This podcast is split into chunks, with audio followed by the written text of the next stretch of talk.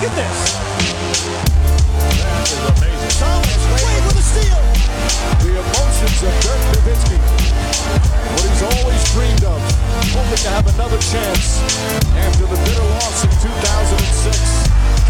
Watch this play.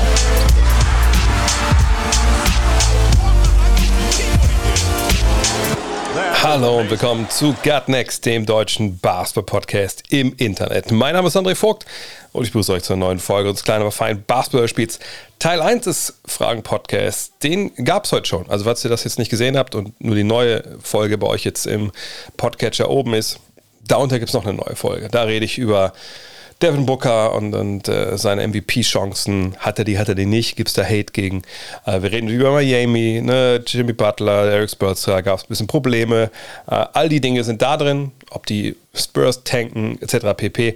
Hier gibt es den zweiten Teil noch, der wird natürlich präsentiert von manscape.com und über die Vorzüge des Performance Package und des Lawnmowers habe ich euch schon viel erzählt, aber ich möchte auch immer wieder sagen und das finde ich wichtig und das finde ich gut, dass Manscaped das macht. Ähm, Manscaped verkauft sich ja nicht nur ne, Produkte für Rasur, whatever, untenrum, sondern sie machen auch viel darauf aufmerksam, dass Hodenkrebs wirklich ne, ein Problem ist, äh, gerade für, für Männer von 15 bis 35.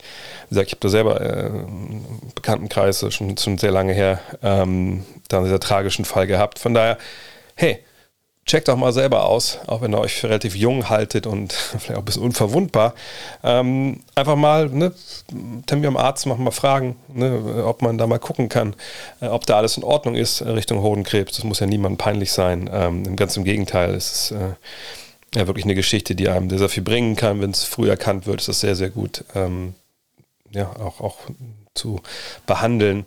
Ähm, leider Gottes kann es auch zum Tod führen. Ähm, aber ja, wenn ihr nichts mitnehmt aus diesem Podcast heute, außer, hey, ich glaube, ich mache mal einen Termin beim Arzt und frag mal, ähm, ne, wo ich mich dann wenden, äh, mich wenden kann ähm, in Sachen ne, Hodenkrebs, Vorsorge etc. pp. Dann würde mir das schon reichen. Aber wenn ihr sagt gleichzeitig, hey, gute Geschichte da beim Manscaped, ich hole mir den ganzen Stuff, wisst ihr Bescheid, Code NEXT20 NEXXT20, dann kriegt ihr 20% auf alles. Aber viel wichtiger wäre mir, macht mal einen Termin beim Arzt, checkt mal ab wegen Hodenkrebs, denn ähm, das ist eine wichtige Sache. Kommen wir zur ersten Frage jetzt hier von Teil 2. Die ist, glaube ich, glaube ich, von Jasper, JSPR. Steckt der Ball zwischen Korb und Brett fest, gibt es einen Jump-Ball. Ne, äh, Brian Scalabrine hat bei Boston gegen Utah vorgeschlagen, einfach weiterzuspielen, weil sonst die Defense bestraft wird, die den schlechten Wurf erzwungen hat. Deine Meinung? Ich finde, er hat einen Punkt, auch wenn es kein großes Problem ist. Na, erstmal vorneweg ist kein großes Problem, deswegen wüsste ich nicht, dass wir da jetzt unbedingt irgendwas ändern müssten. Ähm, auf der anderen Seite ist es so, dass ich, ich schon sehe, wie er da argumentiert, aber ähm, ich äh, nicht ganz bei, bei ihm bin bei seiner Argumentation. Also zum, A, zum einen, ein schlechter Wurf erzwungen wird, der dann ne, zwischen Brett, also so ein Veggie, wo es dann ein Veggie gibt, also wo der Ball halt feststeckt, ja, muss das denn ein schlechter Wurf sein? Das kann ja genauso gut ein guter Wurf gewesen sein, der einfach ein bisschen abseits, was ich, vielleicht Ben Simmons geworfen. Kann ja sein. Ähm, von daher würde ich nicht sagen, dass es immer so ist, dass man da einen schlechten Wurf erzwungen hat. Äh, Gibt es auch andere Gründe, warum man daneben wirft oder so krass daneben wirft. Ähm, auf der anderen Seite einfach weiterspielen, wenn der Ball da festklemmt. Also was wollen wir denn dann, dass wir da am Brett hochspringen und den Ball wegtippen? Also wie sicher ist denn dann, dass die Defense diesen Ball überhaupt bekommt? Das ist ja auch jetzt nicht hundertprozentig sicher. Genauso wie es nicht hundertprozentig sicher ist, dass bei einem folgenden Jumpball unbedingt der Angriff den Ball bekommt. Also von daher, ich sehe die Argumentation, aber ich sehe nicht, dass man da irgendwie jetzt, wie soll ich sagen, ein großes Unrecht da jetzt korrigiert wird, sondern das ist eine Non-Diskussion und das, was er hier anbietet als Lösung, ist ehrlich gesagt keine Lösung. Von daher, nee, ich denke, das ist schon richtig, wie wir das momentan machen. Zumal man ja auch auswählen kann, wer dann zum Jump kommt, oder sehe ich das jetzt ganz falsch? Von daher, nee, bin ich überhaupt nicht bei Scott Rubini. Jetzt, ich weiß nicht, wie der Typ heißt, der die Frage stellt. Ich weiß, dass es eine Menge Emojis waren. Vielleicht auch ein Mädel, wer weiß. Denkst du, Trey Young kann aufgrund seiner Größe und Defense einmal der beste Spieler eines Meisterschaftsteams sein. Ich finde, dass er für meine Begriffe sich schon sehr reinhängt in der Verteidigung, aber ihm einfach die Mittel äh, fehlen. Offensiv kann man ja nur sagen, dass er eine absolute Maschine ist. Ähm, vielleicht erstmal vorneweg. Naja, gut, wenn er, er kann der beste Spieler des Meisterschaftsteams sein, wenn neben ihm vier Mann spielen, die alle der zweitbeste Spieler als Meisterschaftsteams sein können und er ist nur ein bisschen besser, natürlich geht das dann. Ähm, dann muss er vielleicht noch nicht mehr in der Crunch auf dem Feld stehen. Äh, aber das ist sicherlich nicht ähm, das, wo die Frage hier drauf hinaus will. Äh, sagen wir ein normales Team, das man normal zusammenbaut, natürlich zu seinen, zu seinen Stärken und Schwächen passend, kann er dann der beste Spieler sein. Ähm, und zwar nicht nur Playoffs, sondern Meisterschaftsteam. Es, fällt mir schwer, ehrlich gesagt, da uneingeschränkt Ja zu sagen. Natürlich fällt als erster so ein Vergleich einem Steph Curry ein und die haben es durchaus geschafft. Auch ohne ähm, Kevin Durant natürlich, ähm, bevor der halt kam. Aber ja, in, in mir sträubt sich viel, Steph Curry und äh, Trey Young in, in den gleichen Topf zu packen, wenn ich ehrlich bin. Denn natürlich, Parallelen sind da. Ne? Beide sind tolle Werfer, auch aus dem Dribbling. Ne? Trey Young hat sicherlich da viel in sein Spiel eingebaut, was vor allem natürlich durch, durch Steph Curry in den letzten Jahren auf einmal salonfähig wurde. Ne, das ist, ist ja gar keine Frage. Ähm, aber wenn man mir jetzt sagen würde, ja, pass auf, Trey Young ist ja klar auf, einem Level wie, wie ähm, Steph Curry, da würde ich sagen, nee, da bin ich einfach nicht, bin ich nicht dabei. Ähm, aus verschiedensten Gründen. Also zum einen natürlich spielen sie beide gleiche Position, ne? beide kommen über den Wurf. Ähm, Curry ist, wenn überhaupt, nur, nur ein bisschen größer, obwohl man jetzt, ja, ein bisschen größer, sagen wir es mal so, ein bisschen stabiler gebaut, aber auf jeden Fall äh, ist aber, muss man klar sagen, defensiv nicht so angreifbar, das bei Young der Fall ist. Denn Young ist halt, wenn man den offiziellen Zahlen glauben darf, 74 ne, Kilo wiegt er, das ist ein Leichtgewicht. Das ist auch in, der A-Jugend schon ein Leichtgewicht und ähm, in der NBA natürlich doppelt und dreifach. Das muss man, glaube ich, ganz klar sagen. Ähm, ist er derjenige, der mehr noch traditioneller Point Guard ist, mehr Spielvorbereiter ist? Ja, das würde ich unterschreiben wollen. Liegt aber auch daran, dass das Offensivsystem in Atlanta anderes ist als bei den, den Warriors, ne, wo habe ich auch ein Teil 1 für ihn kurz drauf abgehoben. Da hat natürlich viel Draymond Green den Ball in der Hand, so als Point Guard und Steph Curry läuft um Blöcke rum. Das macht ja ein, ähm, ein Trey Young recht wenig und deshalb kann man, glaube ich, die Assists zahlen, ne, meinen sind so um den 9 im Schnitt und bei, ähm, bei Curry sind es ja eher so, ja, 6, 7 auf seiner Karriere, gesehen. Zuletzt ja auch weniger geworden. Eine Zeit lang war es ja auch mal 8.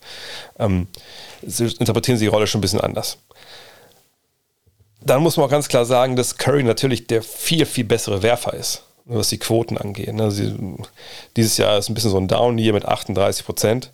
Okay, Down hier in Anführungszeichen, bei einem super hohen Volumen, 11,7 pro Spiel. Ähm, aber er trifft dann auf seine Karriere gesehen 42,8 Prozent. Und bei Trey Young, glaube ich, werden viele zum Kopf haben, ja gut, aber soweit ist er sicherlich nicht weg von, von Trey Young. Naja, Trey Young trifft 35,5 Prozent.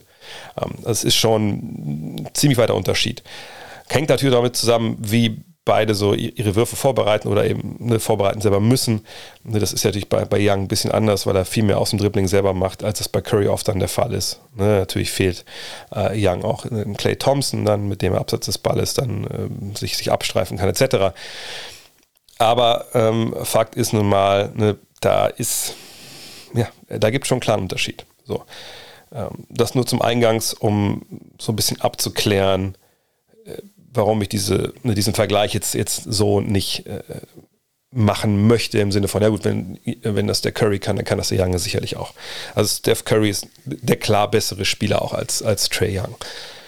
Und eben hat eben auch andere Umstände. So. Problem ist ja, aber dass die beiden eine Sache halt eint, auch Youngs Abschlüsse sind ab einem gewissen Punkt in den Playoffs, wenn sich eine Defensive auf dich einschießen kann, hoch Schwierigkeitsabschlüsse, Hochrisikoabschlüsse, die natürlich an bestimmten Tagen trotzdem fallen und grandios gut fallen. Vergangenes Jahr in den Playoffs haben wir da ja auch genug Beispiele gesehen. Aber äh, es, es, kommt dann eben auch ab und zu mal der Punkt, ne, wo die eben äh, nicht mehr fallen. Und das klingt jetzt ein bisschen blöd, weil wir natürlich vergangenes Jahr bei ihm ja, fast nur die grandiosen äh, Spiele noch so im Kopf haben und sagen, ja, guck mal, da hat er aber mega abgeliefert, mega rasiert. Ja, hat er sicherlich auch. Ähm, gab allerdings auch mal ein paar Spiele, wo es einfach nicht so funktioniert hat. Die hatte Curry auch. Ähm, aber das ist nun mal das Ding. Ne? Es ist nun mal wirklich bei ihm so, dass er genau wie Curry niemand ist, der Sachen erzwingen kann im Angriff ne, durch ein körperliches Mismatch. Er kann natürlich Mismatches ne, von der Schnelligkeit und der Größe kreieren, indem er sich große Spieler raussucht. Frag mal Tash Gibson vergangene Woche im, im, Madison Square Garden und dann ne, breakt er die und dann geht's weiter. Aber selbst dann, selbst wenn dann jemand wie er jemanden halt in den Playoffs irgendwie aufs Glatteis führt und shakt sich dann frei, dann ist in der Regel schon immer noch ein Verteidiger halbwegs irgendwo in der Nähe und es ist dann auch nicht ein richtig leichter Wurf, weil du natürlich vorher erstmal diese, diese Dribbelorgie erstmal äh, durchgeführt haben musst. Von daher, da Young eben nicht Curry ist, fällt es mir schwer zu sagen, er, also uneingeschränkt, er kann der beste Spieler des Meisterschaftsteams sein. Bei Curry wissen wir das, auch wenn wir natürlich gesehen haben, damals ähm, gegen die Cavs, dass er dann äh, auch nicht Finals MVP wird, stellenweise, weil und da hat man ja seinen Wert ja auch gesehen, auch wenn man die Zahlen nicht gesehen hat. Ja, also der Grund, warum er seine Zahlen relativ schlecht waren in dieser Finalserie und dann Andre Godala zum Beispiel ähm, MVP wird, ist ja nun mal, dass sich der Gegner auf ihn einschießt. Ne, er hat dann die Probleme mit dem Timing, ne, mit, mit seinen Hochschwierigkeitsabschlüssen, aber anderswo öffnen sich halt Räume für andere und, und die machen dann die Körbe. Ähm, aber das ist ja bei Young einfach schwer, weil Young ja am Ball ist die ganze Zeit. Von daher, ähm, ich würde sagen nein bei Trey Young. Auch weil defensiv einfach, da ist wirklich nochmal ein Riesenunterschied ne, zwischen, zwischen Curry und, und, ähm, und Young. Denn Curry einfach kräftiger unterwegs, äh, Curry jemand, der vielleicht auch am Coaching, aber da einfach, ich meine, der bringt fast 10 Kilo mehr auf die Waage, das ist auch schon mal ein klarer Unterschied, aber ne, bei Curry hat man Sachen gesehen, früher dieses Taggen gegen LeBron James nach Pick and Roll, als sie Matchup-Hunting getrieben haben und so. Das, das, sehe ich bei, bei Young halt nicht. Young ist dann schon recht schnell zu überpowern. Und ähm, da kann natürlich noch was kommen demnächst, keine Frage. Aber ich, ich kann es mir einfach nicht vorstellen, dass er so gut ist, dass er, wenn er uneingeschränkt der beste Spieler ist, dass sie mit ihm Meister werden. Das ist, glaube ich, einfach nicht. Ausnahme wäre wirklich eine Situation, ne? du hast gesagt drei, vier, fünf Spieler auf extrem hohem Niveau, die eben nicht die Nummer eins sind, die um ihn rum dann halt äh, so viel entlasten, dass er das werden kann. Aber in dem traditionellen Sinn würde ich nicht sagen, dass ich ihm das zutraue. Tim Lukas Wolf fragt, was glaubst du, ist das Potenzial von Tyrese Maxi? Glaubst du, er kann der beste Spieler eines Playoff-Teams werden? Jetzt haben wir ja nicht Championship-Team, sondern Playoff-Team. Naja, es gibt natürlich richtig schlechte Playoff-Teams und das würde ich sagen, kann er heute schon sein. Ähm, aber natürlich meint der, der Tim hier sicherlich äh, ja, äh, ein Team, was Meister werden kann. Und Maxi, bin ich ehrlich, hat mich dieses Jahr äh, überrascht in mehreren, äh, mehrerer Hinsicht. Also zum einen, dass sein Wurf Ne, nach dem ersten Jahr, wo das ein bisschen shaky war, jetzt im zweiten Jahr auf, so, auf 42 Prozent, also 12 Prozentpunkte ähm, gestiegen ist. Auch bei einem okayen Volumen, so von vier Würfen pro Spiel auf 36 Minuten äh, sind auch vier im Endeffekt nur. Ähm, wie gesagt, aber ist ein okayes äh, Volumen. Das hat mich schon gewundert. Aber das zeugt natürlich auch von einer guten Wurfauswahl, dass er sich wohlfühlt in diesen Abschlüssen, die dann halt auch nicht so oft kommen, wie zum Beispiel jetzt gerade bei dem besprochenen Trey Young. Dass er die Punkte von 8 auf 17,4 ähm, ne, gesteigert hat pro Spiel. Das ist ähm, auf den ersten Blick natürlich eine Menge, wenn man auf die 36-Minuten-Statistiken guckt, dann sieht man, naja, das sind eigentlich Sachen, die hat vergangenes Jahr auch schon gemacht. Vergangenes Jahr hat er 18,8 Punkte gegeben dir. Dieses Jahr 17,6 auf 36 Minuten gerechnet. Die Assists sind ungefähr gleich genau wie die Rebounds und, und eigentlich alles andere auch. Von daher sagt man sich so, ist er auch besser geworden? Und da muss man sagen, ja klar ist er besser geworden. Ähm, denn, das überrascht mich wirklich dieses Jahr, er hat ja Rollen einnehmen müssen, die, die so ja gar nicht wirklich klar waren, dass er die bekommt. Also erst so vor der Saison, ne, die ganze Ben Simmons-Problematik, das hat ja ihn auch beeinflusst durch in der Rolle, die er spielt, in die Minuten, die er kriegt.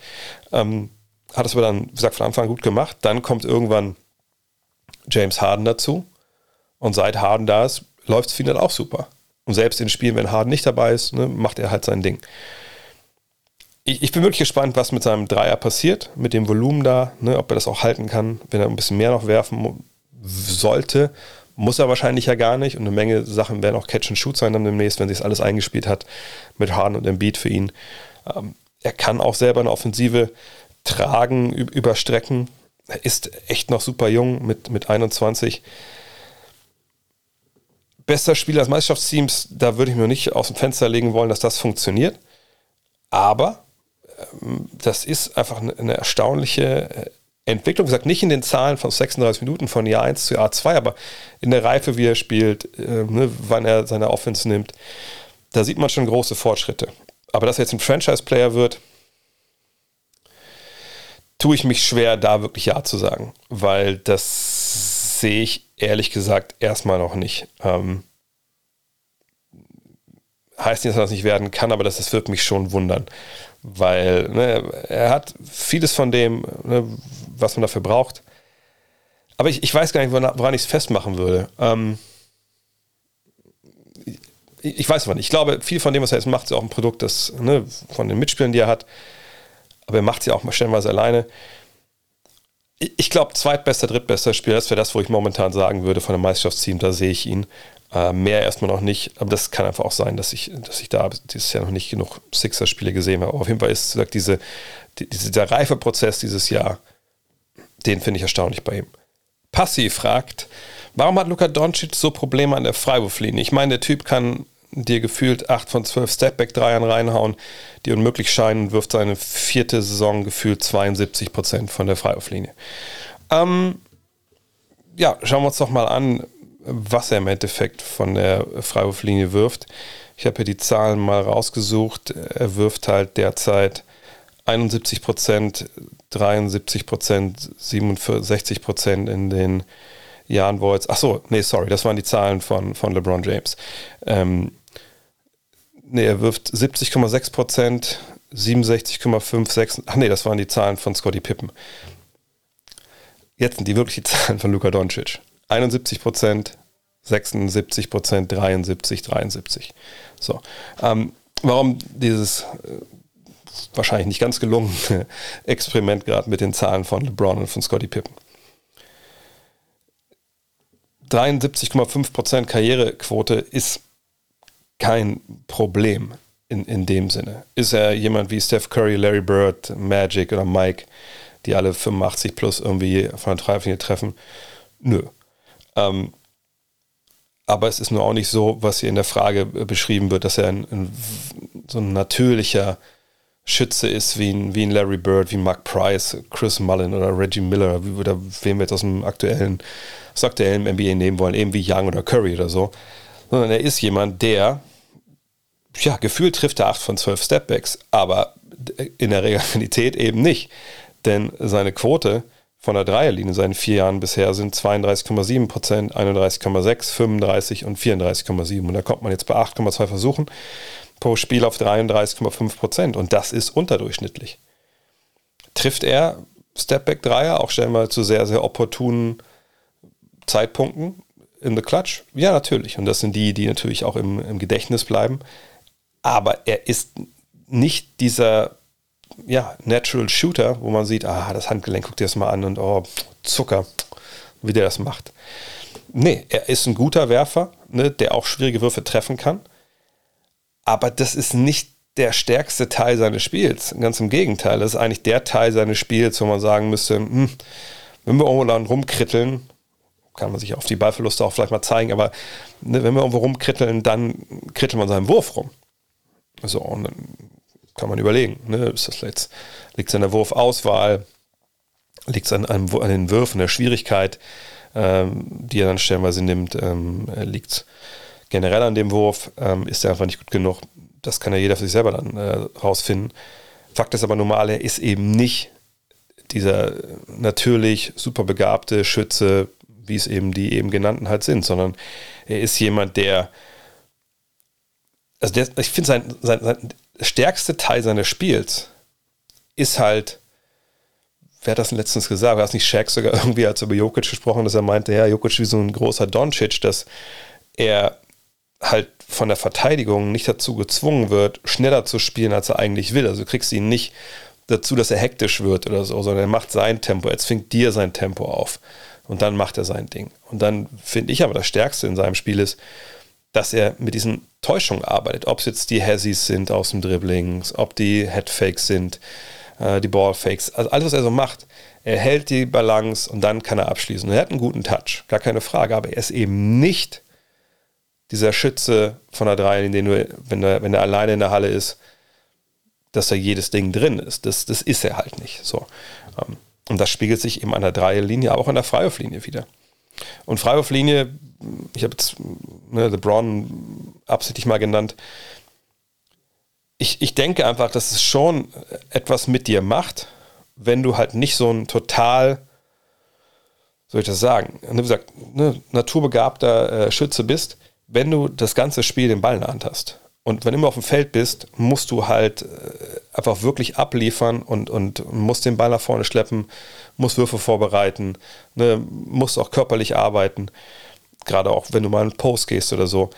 Ich glaube einfach, wenn du an die Freiwurflinie gehst, öfter da, und du bist eben nicht dieser Typ, der da einfach mit, mit, mit verbundenen Augen trifft, dann spielt das eine Rolle. Wenn du eben super viel vorher gegeben hast und einfach vielleicht so mal runterkommen kannst an der Freiwurflinie und jetzt so erstmal durchatmest und vielleicht es als Pause begreifst, wo du eigentlich dich total konzentrieren musst. Und dann, glaube ich, fehlen einfach ein paar Prozent.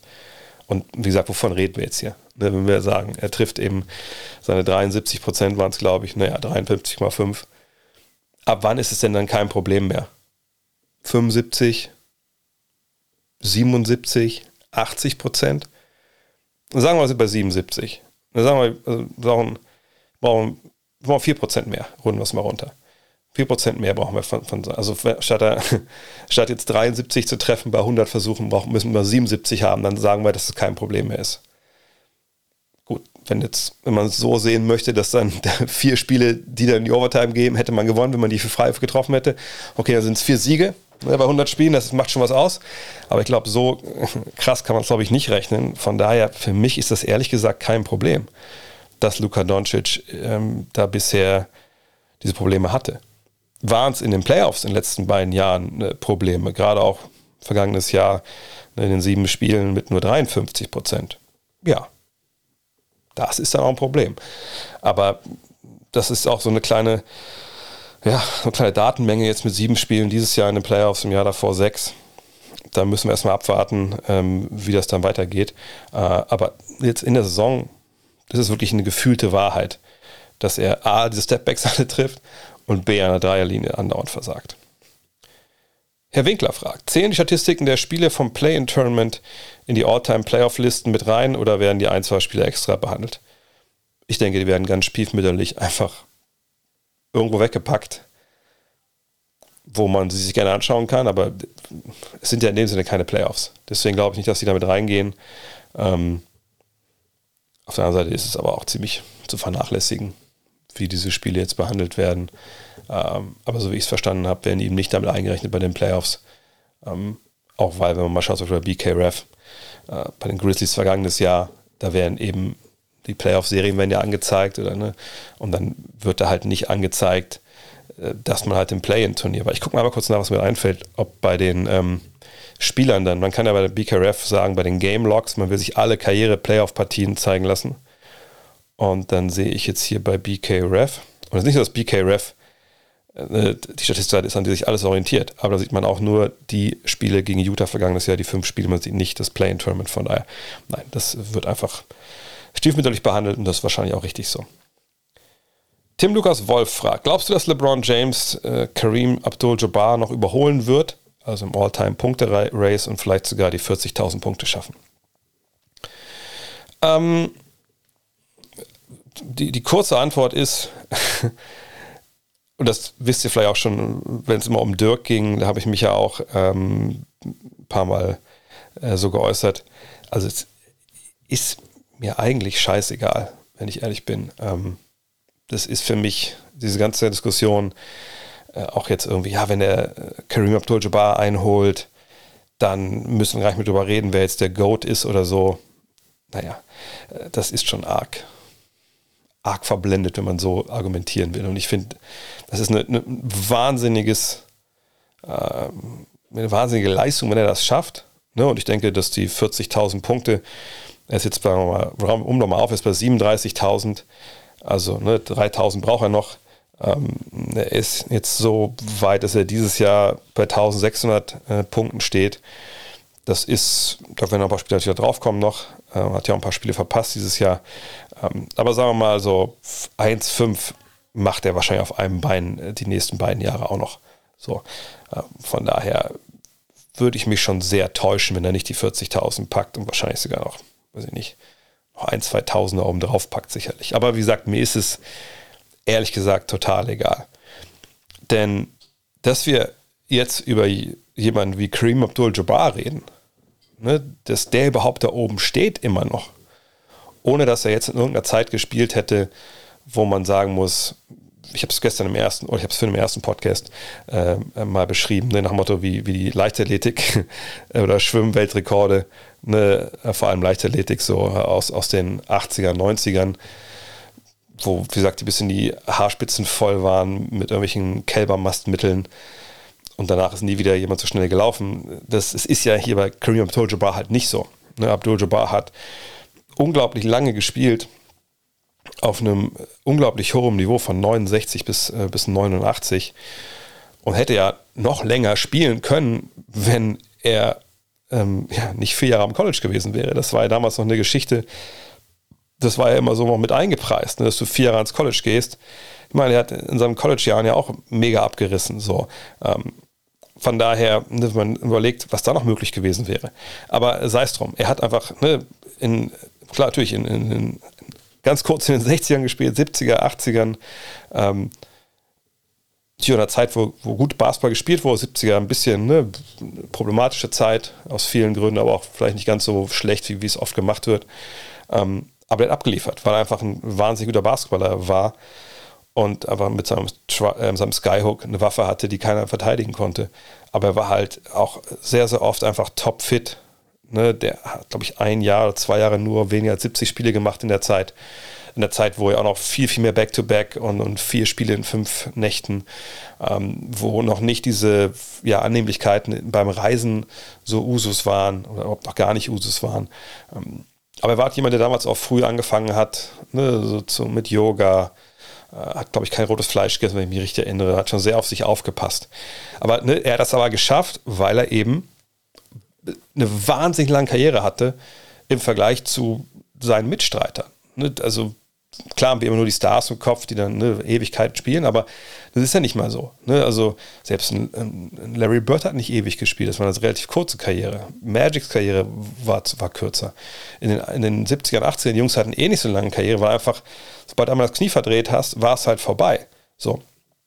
Und dass wir jetzt darüber sprechen, dass jetzt seit Ewigkeiten jemand wie Abdul Jabbar da oben steht, das ist eine totale Ausnahme und wirklich ein, eigentlich ein Wahnsinn, dass darüber gar nicht so viel gesprochen wird. So. Weil, wenn wir überlegen, wenn er jetzt nicht dabei gewesen wäre, ne, dann hätten wir in den letzten paar Jahren immer mal wieder einen neuen Führenden gehabt. Denn überlegen wir mal. Platz 2 ist LeBron. LeBron hätte jetzt schon, wenn jetzt Kareem nicht da gewesen wäre, wäre LeBron schon Erster. So. Da hätten wir es einmal gehabt. Dann Carl Malone ist Zweiter. Der hätte dann ja, nur hat er aufgehört, 2004, 2005 oder sowas. So, der hätte es da, hätte da den neuen Rekord aufgestellt. Ähm, wahrscheinlich sogar noch vorher, weil er hätte dann Michael Jordan im Endeffekt überholt. So. Ähm, dann Kobe ist Vierter. Da hätte man dann schon, äh, da, da hat man keinen neuen erlebt, okay. Aber er wäre ja, wahrscheinlich relativ nah dran gewesen. Na, egal. Ähm, Jordan hätte, habe Malone noch weitergespielt, hätte Jordan davor das überholt, keine Ahnung. Äh, Nowitzki, äh, ne, Chamberlain, Irving, also ihr merkt, das sind so Namen, das hätte ein bisschen gestaggert, das wäre öfter einfach ein Thema gewesen. Es gibt einen neuen, neuen Ersten oder kann der es noch schaffen und so. Aber dadurch, dass Abdul-Jabbar mit 38.000 Punkten so weit entfernt war, gab es die Diskussion ja eigentlich, ah, packt das noch einer Ich weiß, bei Kobe haben wir drüber gesprochen, aber da war das schon eine relativ, eine relativ blödsinnige Diskussion im Endeffekt. Und bei LeBron sind wir jetzt soweit. So. Und LeBron genießt natürlich all die Vorteile der späteren Geburt. Gar keine Frage. Ne? Darf aber überhaupt gar nicht schmälern, was er da geschafft hat oder was er schaffen wird. Und wie gesagt, wenn er die Gold Poster nochmal äh, vielleicht auf, auf, auf 43.000 sowas äh, äh, verschiebt, dann ist es auch ein Rekord für die Ewigkeit, denke ich. Ähm, aber ne, wie gesagt, ne, Gnade der späten Geburt, ne, all die technischen Fitness, Trainings, Errungenschaften, medizinische Errungenschaften. Der hat natürlich kein, keine vier Jahre am College gespielt. Da kommt auch viel zusammen bei ihm. Ähm, aber das, wie gesagt, dass jetzt so ein monumentales Ereignis ist für viele, liegt daran, dass es eben Abdul Jabbar gab. Das darf man nicht vergessen. Ähm, jedenfalls, ja, er wird das schaffen. Er wird einen neuen Rekord aufstellen für die Ewigkeit, bin ich mir sicher. Und das ist wirklich hoch anzurechnen. Aber, sage ich auch direkt dazu, wo das in der Frage steht, das ist kein Totschlagargument für irgendeine jedwedlich, jedwedlich geartete äh, Goat-Diskussion. Ähm, und man kann echt bei LeBron hoffen, dass er einfach so fit bleibt, wie er momentan natürlich auch ist. Und dass jetzt diese, diese Meilen, die er jetzt draufpackt, dass sich die nicht rächen irgendwann.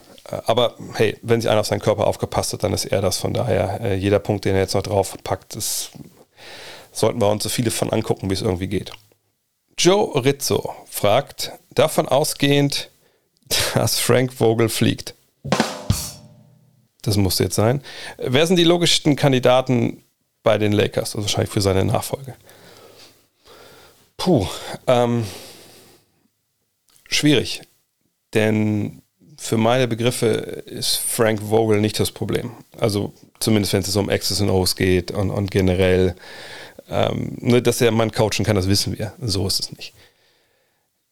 Gleichzeitig ist es so, und das sage ich ja bei jeder Trainerentlassung immer, wir sehen nur das, was auf dem Feld passiert und das, was hinten rauskommt.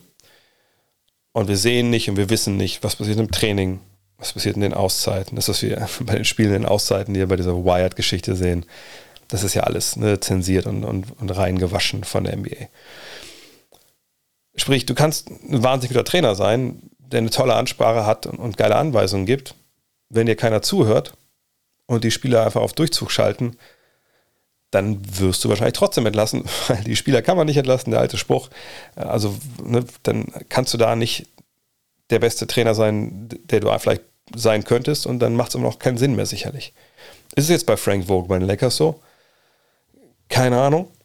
Aber wenn man die Körpersprache sieht, wenn, wenn man äh, noch sich erinnert, was da los war vor ein paar Wochen, äh, als es ja quasi um seinen Job mehr oder weniger ging, äh, wenn man die ganze Problematik mit ihm und, und Russell Westbrook und so sieht, dann fällt es mir schwer, mir vorzustellen, dass er nächstes Jahr noch der Trainer ist und dass er das vielleicht auch, überhaupt auch, machen will, weil das ist sicherlich kein spaßiger Job gerade.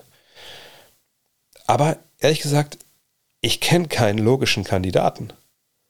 Tyron Lue ist immer der erste, der mir einfallen würde, weil natürlich mit LeBron ja, sehr, sehr erfolgreich gearbeitet hat und er auch wohl versteht, wie er mit LeBron umgehen muss. Denn wenn ihr euch erinnert, damals ähm, als er bei den Cleveland waren, da gab es auch diese Berichte, er damals für David Blatt übernommen, dass er auch LeBron genauso angefasst hat wie den letzten Rollenspieler. Ne? Und das ist auch der Weg, wie gute Spieler gecoacht werden wollen.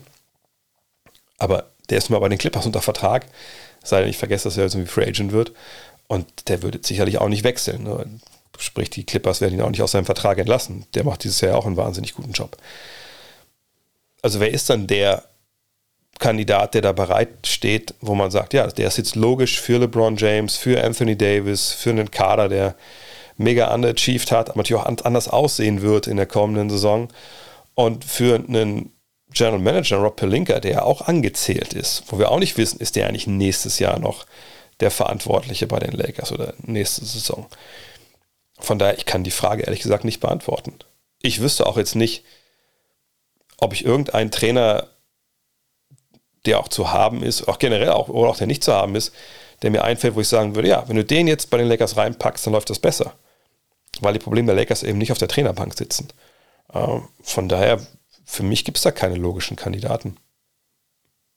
Ich, ich bin, glaube ich, so gespannt wie ihr alle auch, was da jetzt im Sommer passiert, weil was wir dieses Jahr bisher gesehen haben, ist auf so vielen Leveln eine unfassbare Shitshow, dass ich, dass man auch sagen muss, dass einem nicht nur ne, die Fans von Franchises, die jetzt schon sich länger irgendwie keinen Erfolg hatten, äh, leid tun müssen, sondern auch die Lakers-Fans. Ne? Denn wenn man überlegt, die Offensive, die sie da haben, die sieht aus, als ob die irgend, das ist nichts gegen Frank Vogel, sondern generell, sieht aus, als hätte irgendein Schimpanse aufs Taktikbrett gekackt. So, das ist deren Offense. So. Und da fragt man sich, wieso ist das denn so? Man hat ja zwischenzeitlich immer mal wieder, auch in der Preseason, da habe ich auch mit Julius ja drüber gesprochen, Schubert, hat man ja Ansätze gesehen und gute Ansätze gesehen, gute Plays. Und dann sieht man wieder irgendwie dann Phasen, wo einfach nichts gelaufen wird. Und das kann für meine Begriffe nicht am Trainer liegen, ähm, sondern das liegt an anderen Stellen. Dann muss man halt wissen, wo. Und das ist ja dann die Aufgabe von jemandem wie Brock Pelinka zu sagen, okay, ich bin so nah an der Mannschaft, äh, ich weiß, woran das liegt, liegt da und daran und das ändern wir jetzt. Aber da dürfte keinen Podcaster fragen aus Deutschland, wer, wer, wer da jetzt da sagt, der, der Mann ist, der das da alles wieder äh, in sicheres Fahrwasser führt. Krack oder Kratsch fragt, welche Spieler in der jüngeren NBA-Vergangenheit hätten mehr aus ihrer Karriere rausholen können, wenn der Kopf mitgespielt hätte? Ähm, ja, ist immer, immer schwierig, sowas zu beantworten. Ähm, vielleicht mal eine Sache vorneweg. Was mich oft stört, wenn so Fragen kommen, ey, was wäre eigentlich mit Spieler XY gewesen, wenn der nur ne, seinen Kopf äh, klar gehabt hätte oder wenn der nur ein bisschen mehr gearbeitet hätte. Weil mich stört zum einen immer dieses, dieses nur und zum anderen auch irgendwie immer dieses, soll ich das sagen, dass in diese Frage eingebaut wird, dass Arbeitseifer, ne, Arbeitsethos, Ehrgeiz, dieses Brennen für, für, für seinen Sport und, und für, den, für den Grind, der dahinter steckt, wenn man gut sein will, dass das irgendwie so abgetan wird mit, naja, da hat er halt nicht gehabt, aber hätte er das mal gehabt, das kann ja jeder. So. Und genau mit diesem Punkt, das kann ja jeder, das ist ja eigentlich kein Talent. Das finde ich komplett falsch. Das ist halt ein Riesentalent. Das ist vielleicht sogar, wenn man, ja, wenn man das Argument sich mal genau anguckt und mal genau durchargumentiert, dann muss man sagen, das ist eigentlich das Wichtigste. Ich meine, klar, wenn du zwei linke Hände hast und, und ähm, der liebe Gott hat dir die beiden Beine falsch rum in Popo geschraubt, dann, dann wird es schwer. Wenn du die, die tollste Arbeitseinstellung hat, dann, dann wird das einfach nicht funktionieren. Ne? Du kannst natürlich dann arbeiten, arbeiten, arbeiten und du kommst halt bis, bis einen Punkt, den dir dann so keiner zugetraut hat, aber weiter geht es dann einfach irgendwann nicht mehr. So. Aber wenn wir davon ausgehen, dass du halbwegs talentiert bist, dass du halbwegs NBA-Talent hast, dann ist dieses, ich, ich gehe diese extra Mal, das ist halt das mit das Wichtigste in deiner Karriere, weil genau da sich zum großen Teil unterscheidet, holst du dein Top-Potenzial, äh, schöpfst du das aus, bist du besser als gedacht, machst du den nächsten Schritt oder machst du den halt nicht, hast du eine lange Karriere? Oder bist du nach vier, fünf Jahren schon im Sinkflug, weil der Körper langsam dicht macht.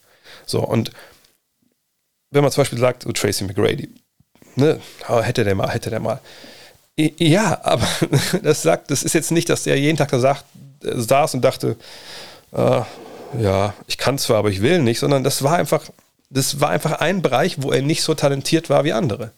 So, und das, dieses, das ist nicht weniger wert, dass man diesen Drive äh, hat oder nicht hat, als wenn man einen guten Jumper hat. Denn ne, ich will argumentieren, dass man, äh, egal ob es Jumper, das Dribbling oder Defense, wenn du diese, diesen Antrieb hast, dass du eben besser werden willst und du alles rausholen willst, dann kannst du viele andere Punkte einfach so auf ein Level bringen, dass es okay ist. Aber wenn du es nicht hast, dann wirst du dieses Level nicht erreichen. So. Ähm, jüngere NBA-Vergangenheit, Leute, die aus ihrer Karriere mehr hätten rausholen können. Ich glaube, irgendwer hat auch schon in die Kommentare geschrieben, Camilla Anthony und Russell Westbrook. Ja, das sind auf jeden Fall zwei Namen, die mir auch eigentlich sofort in den Kopf kommen weil und die hatten beide tolle Karrieren. Ich meine, Carmelo ist jetzt Elfter, äh, glaube ich, ne, All-Time-Scoring-Liste. Ähm, Westbrook ne, hat über Jahre ein Triple-Double aufgelegt. Aber das sind beide Spieler, wo ich sage, ja, das ist alles super, was sie gemacht haben, aber die könnten, hätten einfach mehr erreichen können James Harden würde ich auch noch mit reinnehmen, ehrlich gesagt. Aber das sind halt Sachen, ne, ihr merkt, auf welchem Niveau wir da diskutieren jetzt auf einmal. Ne, das sind ja Jungs, das sind All-Timer, die werden alle in der Hall of Fame landen. Und selbst wenn die jetzt krass, nochmal einen krasseren, und die arbeiten ja auch, nicht, dass die, dass die nicht arbeiten, sondern die machen ja auch viel. Aber die fallen mir ein, weil ich mir denke, wenn die, ähm, soll ich das so sagen, wenn die gelernt hätten, Winning Basketball zu spielen, und das ist jetzt auch was, was vielleicht gar nicht so mit reinspielt im Sinne von, ja, arbeiten die genug äh, auf den ersten Blick. Aber ich finde, wenn man so dieses, sagt, dieses, man gibt Vollgas, man will besser werden, man, man will alles investieren, damit man das maximal rausholt. Da gehört für mich eben auch dazu, dass man in der Lage ist, ne, Opfer zu bringen, dass man äh, auch Sachen lernt, die man halt nicht äh, kann. Und zum Beispiel bei Westbrook ist es ein gutes Beispiel, dass der einfach keinen Winning Basketball spielt. Der gibt dir Stats, ne, der, gibt dir auch, gewinnt ja auch Spiele, so ist nicht. Aber er gewinnt dir viele Spiele eben auch nicht. Ich sage nicht, dass er die verliert. Ich meine nicht die Würfe, die dann keine Ahnung, an der Seite vom, vom Brett landen oder so. Das sind natürlich die plakativsten Beispiele, aber ne, den extra Pass, der nicht gespielt wird, der Turnover, der gemacht wird, dann vielleicht auch mal der schlechte Wurf in der Crunch-Time. Das sind Sachen, die er, die, die hat er seit Jahren in seinem Spiel drin und, und kriegt die halt nicht raus. Defensive Gambles in der Crunch-Time und sowas. Ähm, Carmelo, dass er halt nur diese eine Rolle über Jahre spielen wollte und nichts anderes, also nur Scorer sein. Ähm, Harden sicherlich auch ähm, defensiv da einige Sachen hat schleifen lassen. Äh, und Frage ist halt, wollte er immer diesen ISO-Ball spielen oder äh, halt wurde ihm das aufgezogen? Ich denke, es ist eine Mischung aus beidem gewesen. Aber es ist auch ein unfairer Vorwurf an die Leute, weil es eben ein Talent ist, äh, oder kein Talent ist, aber eine Eigenschaft ist, eine Gabe ist, äh, die nicht jeder hat. Aber das sind die Spieler, die mir, die mir einfallen würden. Ähm, aber wie gesagt, wir reden hier über Spieler, die eh schon auf, auf einem wahnwitzig hohen Level sind. Und ähm, da jetzt zu denken, die hätten noch mehr rausholen müssen, ist wahrscheinlich auch zu einem großen Punkt irgendwie echt, echt unfair, wenn man ehrlich ist. Joe Rizzo, glaube ich, hat er nicht schon mal eine Frage gestellt? Egal. Sportler und Performer dürfen in New York City wieder arbeiten, normale Menschen nicht. Wie stehst du zur generellen Bevorzugung des Sports, siehe auch Bundesliga in der Pandemie etc.? Muss ich uns erklären. Es geht darum, dass in, US, äh, in New York, nicht in den USA, sondern in New York City, ist es halt so, dass äh, man in Innenräumen nicht arbeiten darf, wenn man äh, nicht geimpft ist. So. Das hat natürlich auch Kyrie Irving betroffen, das wisst ihr alle, er durfte nicht bei den Heimspielen ähm, der Netz unterwegs sein, er durfte nur auswärts spielen, ne? dann war er ja lange Zeit ähm, komplett raus, wenn Netz gesagt haben, ne, so, ne, so ein Part-Time, äh, Teilzeit-Jobs vergeben wir hier nicht. Jetzt äh, hat er diese Part-Zeit-Jobs gehabt und jetzt ist, dieses, ist diese Regelung gefallen für, gesagt, Sportler und Performer. Muss man nochmal ausholen und sagen, dieses Gesetz hat ja besagt, ähm, jetzt wenn es um Performer geht in den Arenen, das war ja von Anfang an eine Extrawurst. So, da wurde halt gesagt, ne, wenn du da spielst oder halt ein Konzert gibst oder so und du kommst aus New York City, dann musst du geimpft sein. Kommst von woanders her, dann ist es eigentlich egal. Also alle NBA-Teams, die nach New York kamen, da konnten die einfach spielen, so kein Problem. Nur halt die Knicks und Nets, wenn die beieinander gespielt haben, durfte keiner dabei sein auf dem Feld, der ähm, nicht geimpft war. Punkt und durfte langsam auch gar nicht in, in, die Arena gehen. So, das hat man dann geändert als ersten, ersten Schritt, dass man diese, diese Regelungen so ein bisschen aufgeweicht hat. Und das war natürlich paradox, ne? als es noch die harte Regelung gab, dass jeder, der Popcorn verkauft hat äh, im Barclays Center, der musste geimpft sein. Aber halt ein Spieler, der woanders woher kommt und da spielt, halt nicht. So. Das war eh schon ja, eine Regelung, die einfach, wenn man ganz ehrlich ist, die, die triefte ja vor, vor Dämlichkeit und vor, vor Double Standard und ähm, vor Heuchelei. Denn wenn es wirklich darum gegangen wäre zu sagen, okay, wir wollen hier das Infektionsrisiko äh, so gering halten wie, wie möglich, was ja eh dann irgendwann auch blödsinnig war, denn man kann sich genauso gut infizieren, ne, wenn man geimpft ist. Aber ne, da zu sagen, ja, wir wollen das, die Gefahr so weit minimieren, wie es irgendwie geht. Naja, aber warum lasst ihr denn dann Leute aufs Feld, die von anderswo kommen und, und Kyrie Irving nicht, zumal die NBA-Spieler auch andauernd getestet werden und mehr getestet werden, wenn sie ähm, äh, nicht geimpft sind, als, oder zumindest war das ja lange so, ähm, als wenn sie geimpft sind. Das hat einfach gar keinen Sinn gemacht. Außer, wie immer, wenn man die Antwort auf eine Frage irgendwie nicht versteht, dann ist das die Antwort meistens Geld. So. Und jetzt ist man hingegangen und sagt, nee, okay, wir, wir öffnen das alle. Es darf jeder spielen. Ähm, es gab auch die Situation, habt ihr mitbekommen, dass Irving ja in der Halle war beim Spiel seiner Netz, weil als Zuschauer durfte er wieder ungeimpft in der Halle sein. Das war safe. Und dann ist er nach dem Spiel mit in die Kabine gegangen. Dann gab es eine Strafe von der NBA, weil da war er wieder am Arbeitsplatz und das geht halt nicht. So, und das ist halt, sagt, das war halt ein Clusterfuck. So, jetzt hat man das geändert gesagt, na okay, alles klar, ähm, ne, die Performer dürfen wieder arbeiten, ob sie geimpft sind oder nicht. Popcorn-Verkäufer und so, aber weiterhin nicht. Ne, da haben ja auch eine Menge Leute ihre Jobs verloren, die sich geweigert haben, sich impfen zu lassen. Also nicht unbedingt bei den Nets, aber generell in New York. Und jetzt hat man natürlich wieder, ja, ne, nicht gleiches Recht für alle. Und das ist, ist auch dämlich. So. Ist allerdings aber auch jetzt, finde ich, eine ziemlich vertrackte Situation. Ähm, denn eigentlich macht es ja angesichts der, der, der Gegebenheit momentan keinen kein Sinn, diese Regelung überhaupt noch zu haben mit, mit dieser Impfung. Denn es kann sich ja jeder anstecken. Und äh, der Sinn ja eigentlich, Leute zum Impfen zu motivieren, ist ja nicht unbedingt, dass die jetzt die, die mega Superspreader sind und, und Leute, die sich äh, angesteckt haben, aber halt äh, geboostert sind, halt nicht.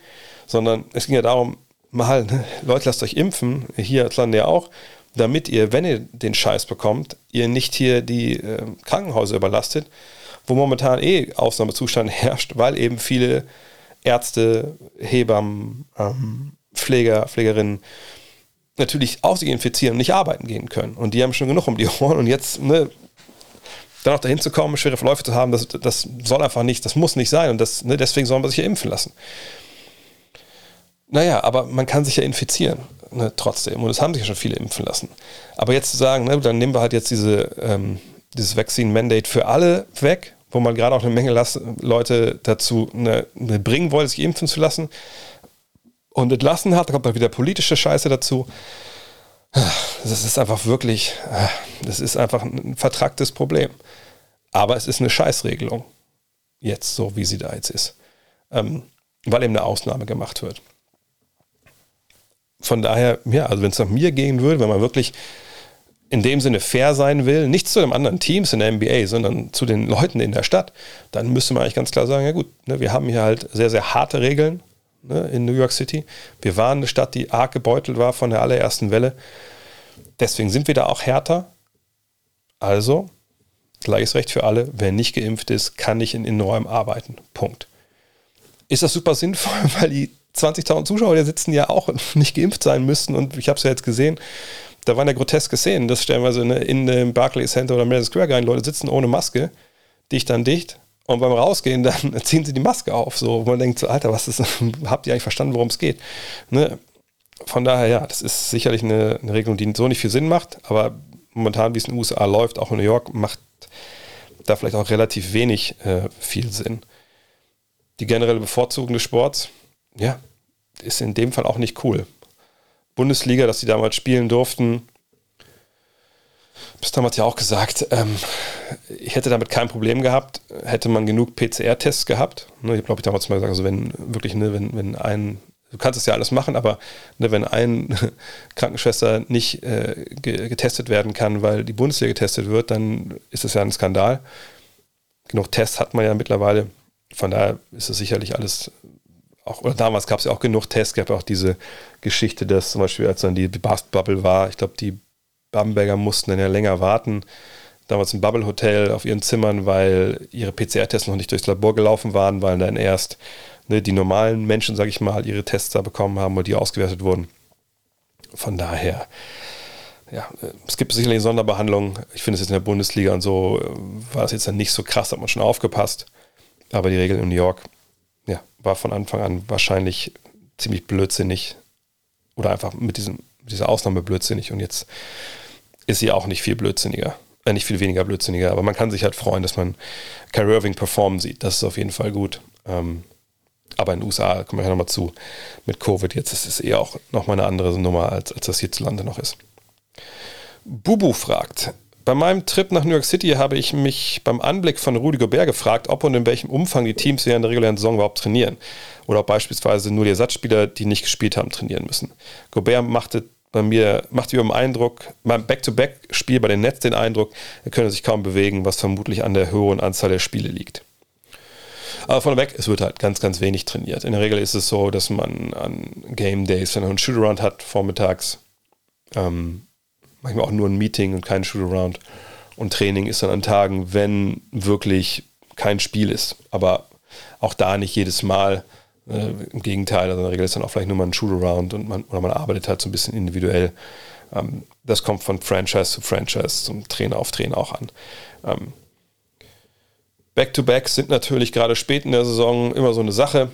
Ja, ich fand die, die Jazz, da war ich ja auch in, in der Arena im Barclays Center, waren generell, Mike Conley wurde am Tag vorher zum Beispiel geschont, Aber die Jazz fand ich generell auch zu Beginn des Spiels ein bisschen sluggish, nennen das die Amerikaner. Also, ne, die waren, ja, waren nicht so ganz da, die mussten die erstmal reinspielen. Kennt ihr vielleicht mal, wenn ihr auf, auf so Turnieren mal wart früher oder so. Man hat am ersten Tag gespielt, am zweiten Tag.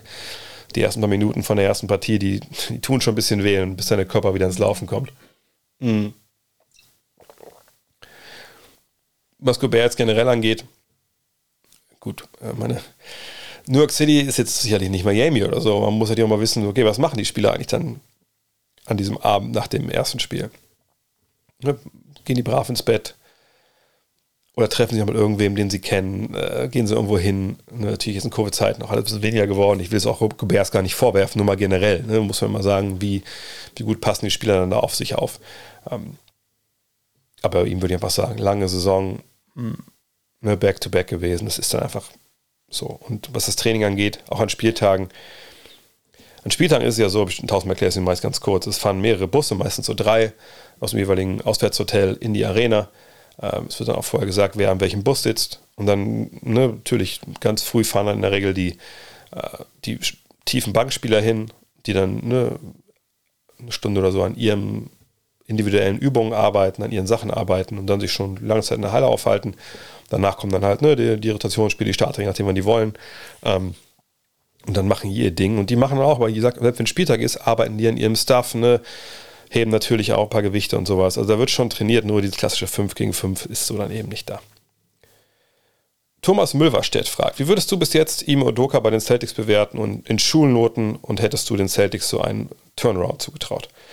Ich glaube auch er ist jemand, ähm, der, und das ist wieder ein super schwer zu vergebener Award dieses Jahr, Coach of the Year Award, ähm, sicherlich verdient hätte, weil diesen Turnaround, glaube ich, kaum einer kommen sehen, mhm, weil die Celtics, ich meine, wenn wir mal zurückschauen, die waren super lange einfach ein Team, das so genauso viele Spiele gewonnen hat, wie sie verloren haben. Die standen noch am, ich suche es mal gerade raus, genau. Am 28. Januar waren sie noch bei 25 und 25. Und seitdem, jetzt sind sie bei 46 und 28. Also sie ne, haben jetzt was? 21 und 3 ist, der, ist die Bilanz seitdem. Und das ist Wahnsinn. Auch nicht damit zu erklären, dass sie es nur gegen welche Crap-Teams gespielt haben, sondern die haben einfach abgeliefert. Fragt sich, warum war das jetzt zu Saisonbeginn halt nicht so? Ähm, und da kommt man, glaube ich, relativ schnell ähm, auf eine Lösung oder auf eine Erklärung, wenn man sich anguckt, wer eigentlich so früh in der Saison äh, ja nicht da war. Also Jalen Brown war früh in der Saison äh, relativ lange raus. Ähm, Marcus Smart, ne, der eine ganz besondere Stellung hat in der Mannschaft, ne, als, als verbaler Leader, als Aggressionsleader, war zwischendurch, äh, das war dann im Januar, ne, auch nicht dabei. Ähm, dann gab es natürlich auch einen Trade, ne, Dennis Schröder, der da nochmal einiges geändert hat, äh, gerade im Backcourt. Ne, mit Derek White kam jemand, der sicher bisher noch nicht seinen besten Basketball spielt, aber der einfach sehr, sehr gut da reinpasst. Und dann gab es eben, ne, Josh Richardson kam, es, es gab, ne, man hat die Bank ein bisschen vertieft und Daniel Theiss kam zurück. Um, und man hat sich entschieden, einfach die Rotation zu verkürzen. Ja, auch vor diesen Trades schon zu sagen, okay, pass auf, wir wissen halt, viele von den Jungs hier, so richtig gut sind die nicht. Ne, die können wir irgendwie nicht so richtig gut gebrauchen die, die spielen einfach jetzt nicht mehr. So, Punkt. Ne? Wir lassen die Jungs spielen, die einfach dies drauf haben. Und so hat man halt defensiv da einfach äh, nochmal also richtig Daumenschrauben angezogen. Ja, Robert Williams, der war ja auch früh in der Saison dann auch raus zwischendurch. Ähm, ich glaube, es gab auch was, ein, zwei Covid-Fälle. Aber seit sie sich jetzt dann gefunden haben, seit sie die Rotation gefunden, seit die Jungs, die per Trade kamen, mit rein eingebaut wurden, seitdem läuft es einfach richtig, richtig gut. Und, und diese Schwächen, die sie hatten, eben dass von der Bank nichts kam, dass da immer so defensive Sollbruchstellen eingewechselt wurden, ne, das, das war auf einmal nicht mehr so. So, und dann hat jemand wie, wie Al Horford einfach super funktioniert auch. Und auf einmal passte alles zusammen. Und, und jetzt gucken sie auch echt nicht mehr zurück, sondern ne, jetzt geht das halt richtig zur Sache. Und man darf gespannt sein Richtung Playoffs, ne, wie das auch funktioniert, in, wirklich in den Playoff-Situationen, wo ähm, dann, dann auch der Gegner weiß, was kommt, wo man sich darauf vorbereiten kann. Aber mich würde es nicht wundern, wenn jetzt am Ende der Saison an Platz 1 in der Eastern Conference stehen. Und deshalb glaube ich, äh, ihm Odoka was anderes als eine 1 zu geben. Also wüsste jetzt nicht, welche Note man da ihm sonst geben sollte. Auch weil er eben, ne, Saisonbeginn, ne, du folgst jemandem wie Brad Stevens, du musst erst mal gucken, dass die Spieler dir zuhören. Das dauert eine Weile. Du hast diese, diesen Kader, der immer wieder ne, durch Verletzungen und Covid und so geschwächt ist. Und dann auf einmal läuft es jetzt. Und das, das ist richtig stark, wie er das gemacht hat.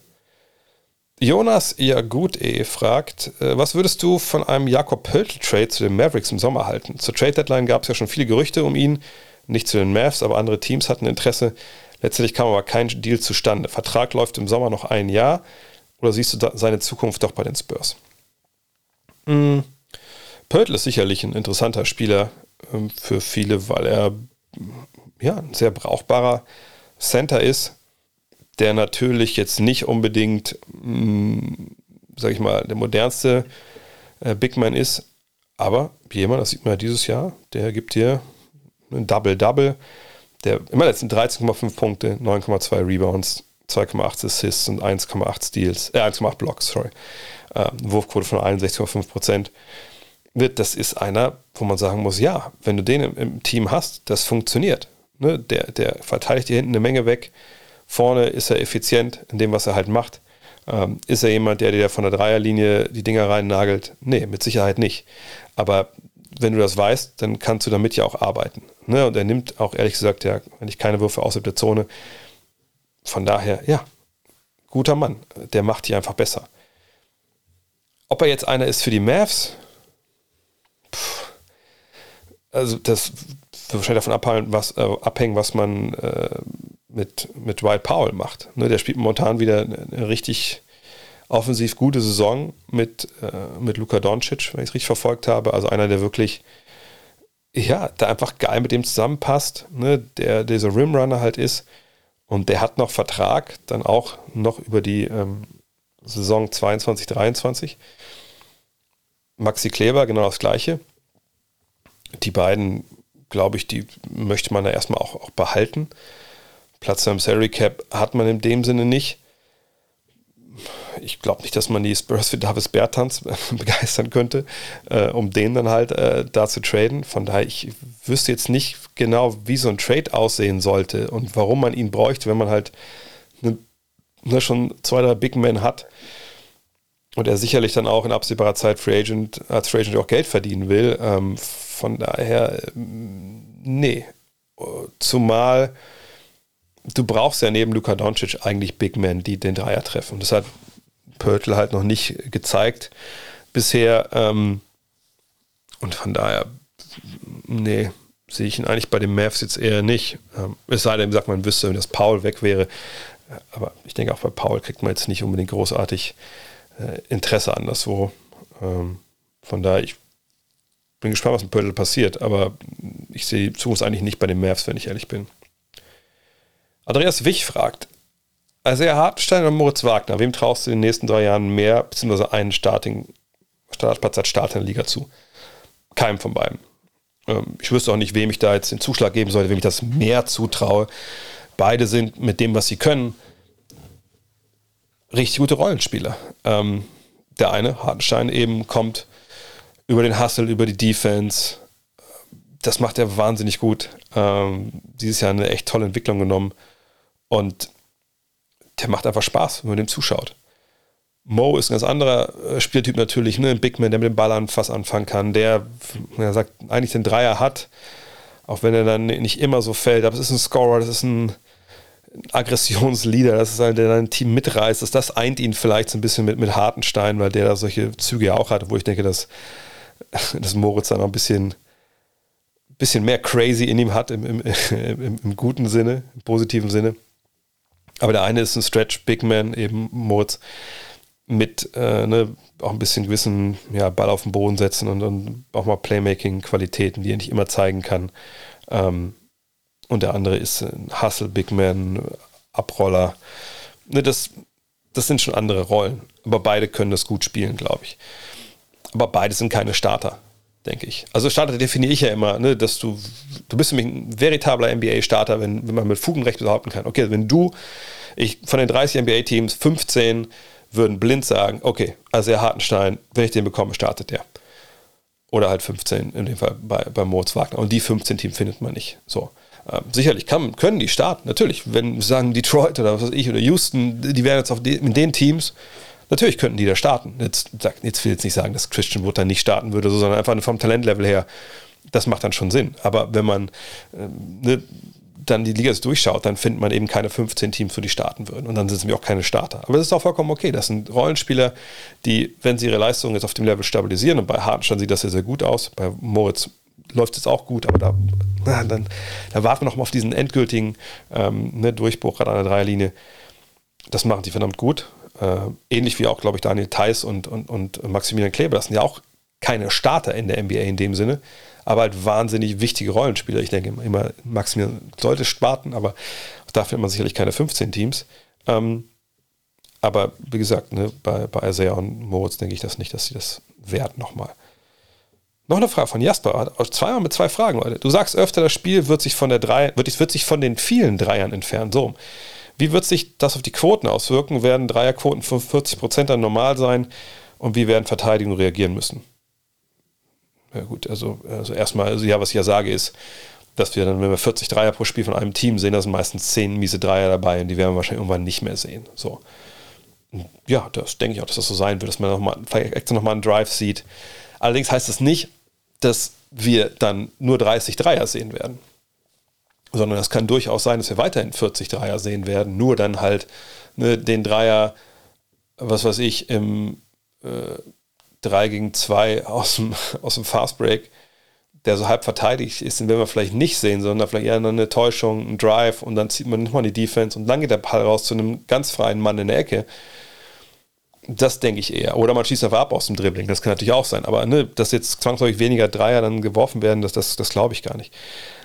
Aber die Quoten, das kann schon gut sein, dass sie, dass sie dann steigen.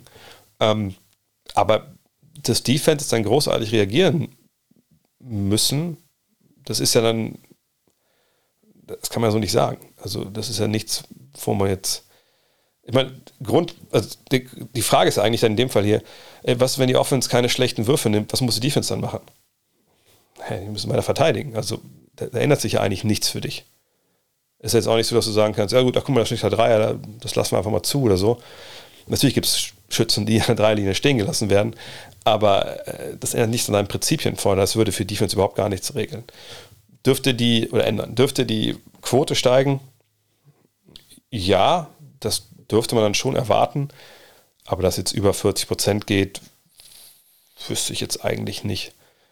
Denn es äh, ist jetzt längst nicht so, dass jeder Spieler, der, wenn er, wenn er komplett frei steht, dann 40 Prozent trifft, versus wenn er halbwegs verteidigt wird. Ähm, dürften steigen, aber ich denke nicht, nicht über 40 Prozent. Das finde ich schon, das fände ich schon sehr, sehr hoch. Außerdem muss man ja sehen, das ist ja keine Entwicklung, die von heute auf morgen passiert, sondern wird die nächsten Jahre hoffentlich passieren. Und dann, ne, vielleicht sehen wir dann generell nochmal bessere Dreierschützen, weil das ja auch, wie gesagt, ein Prozess ist, der sich, äh, wo man sich steigert. So.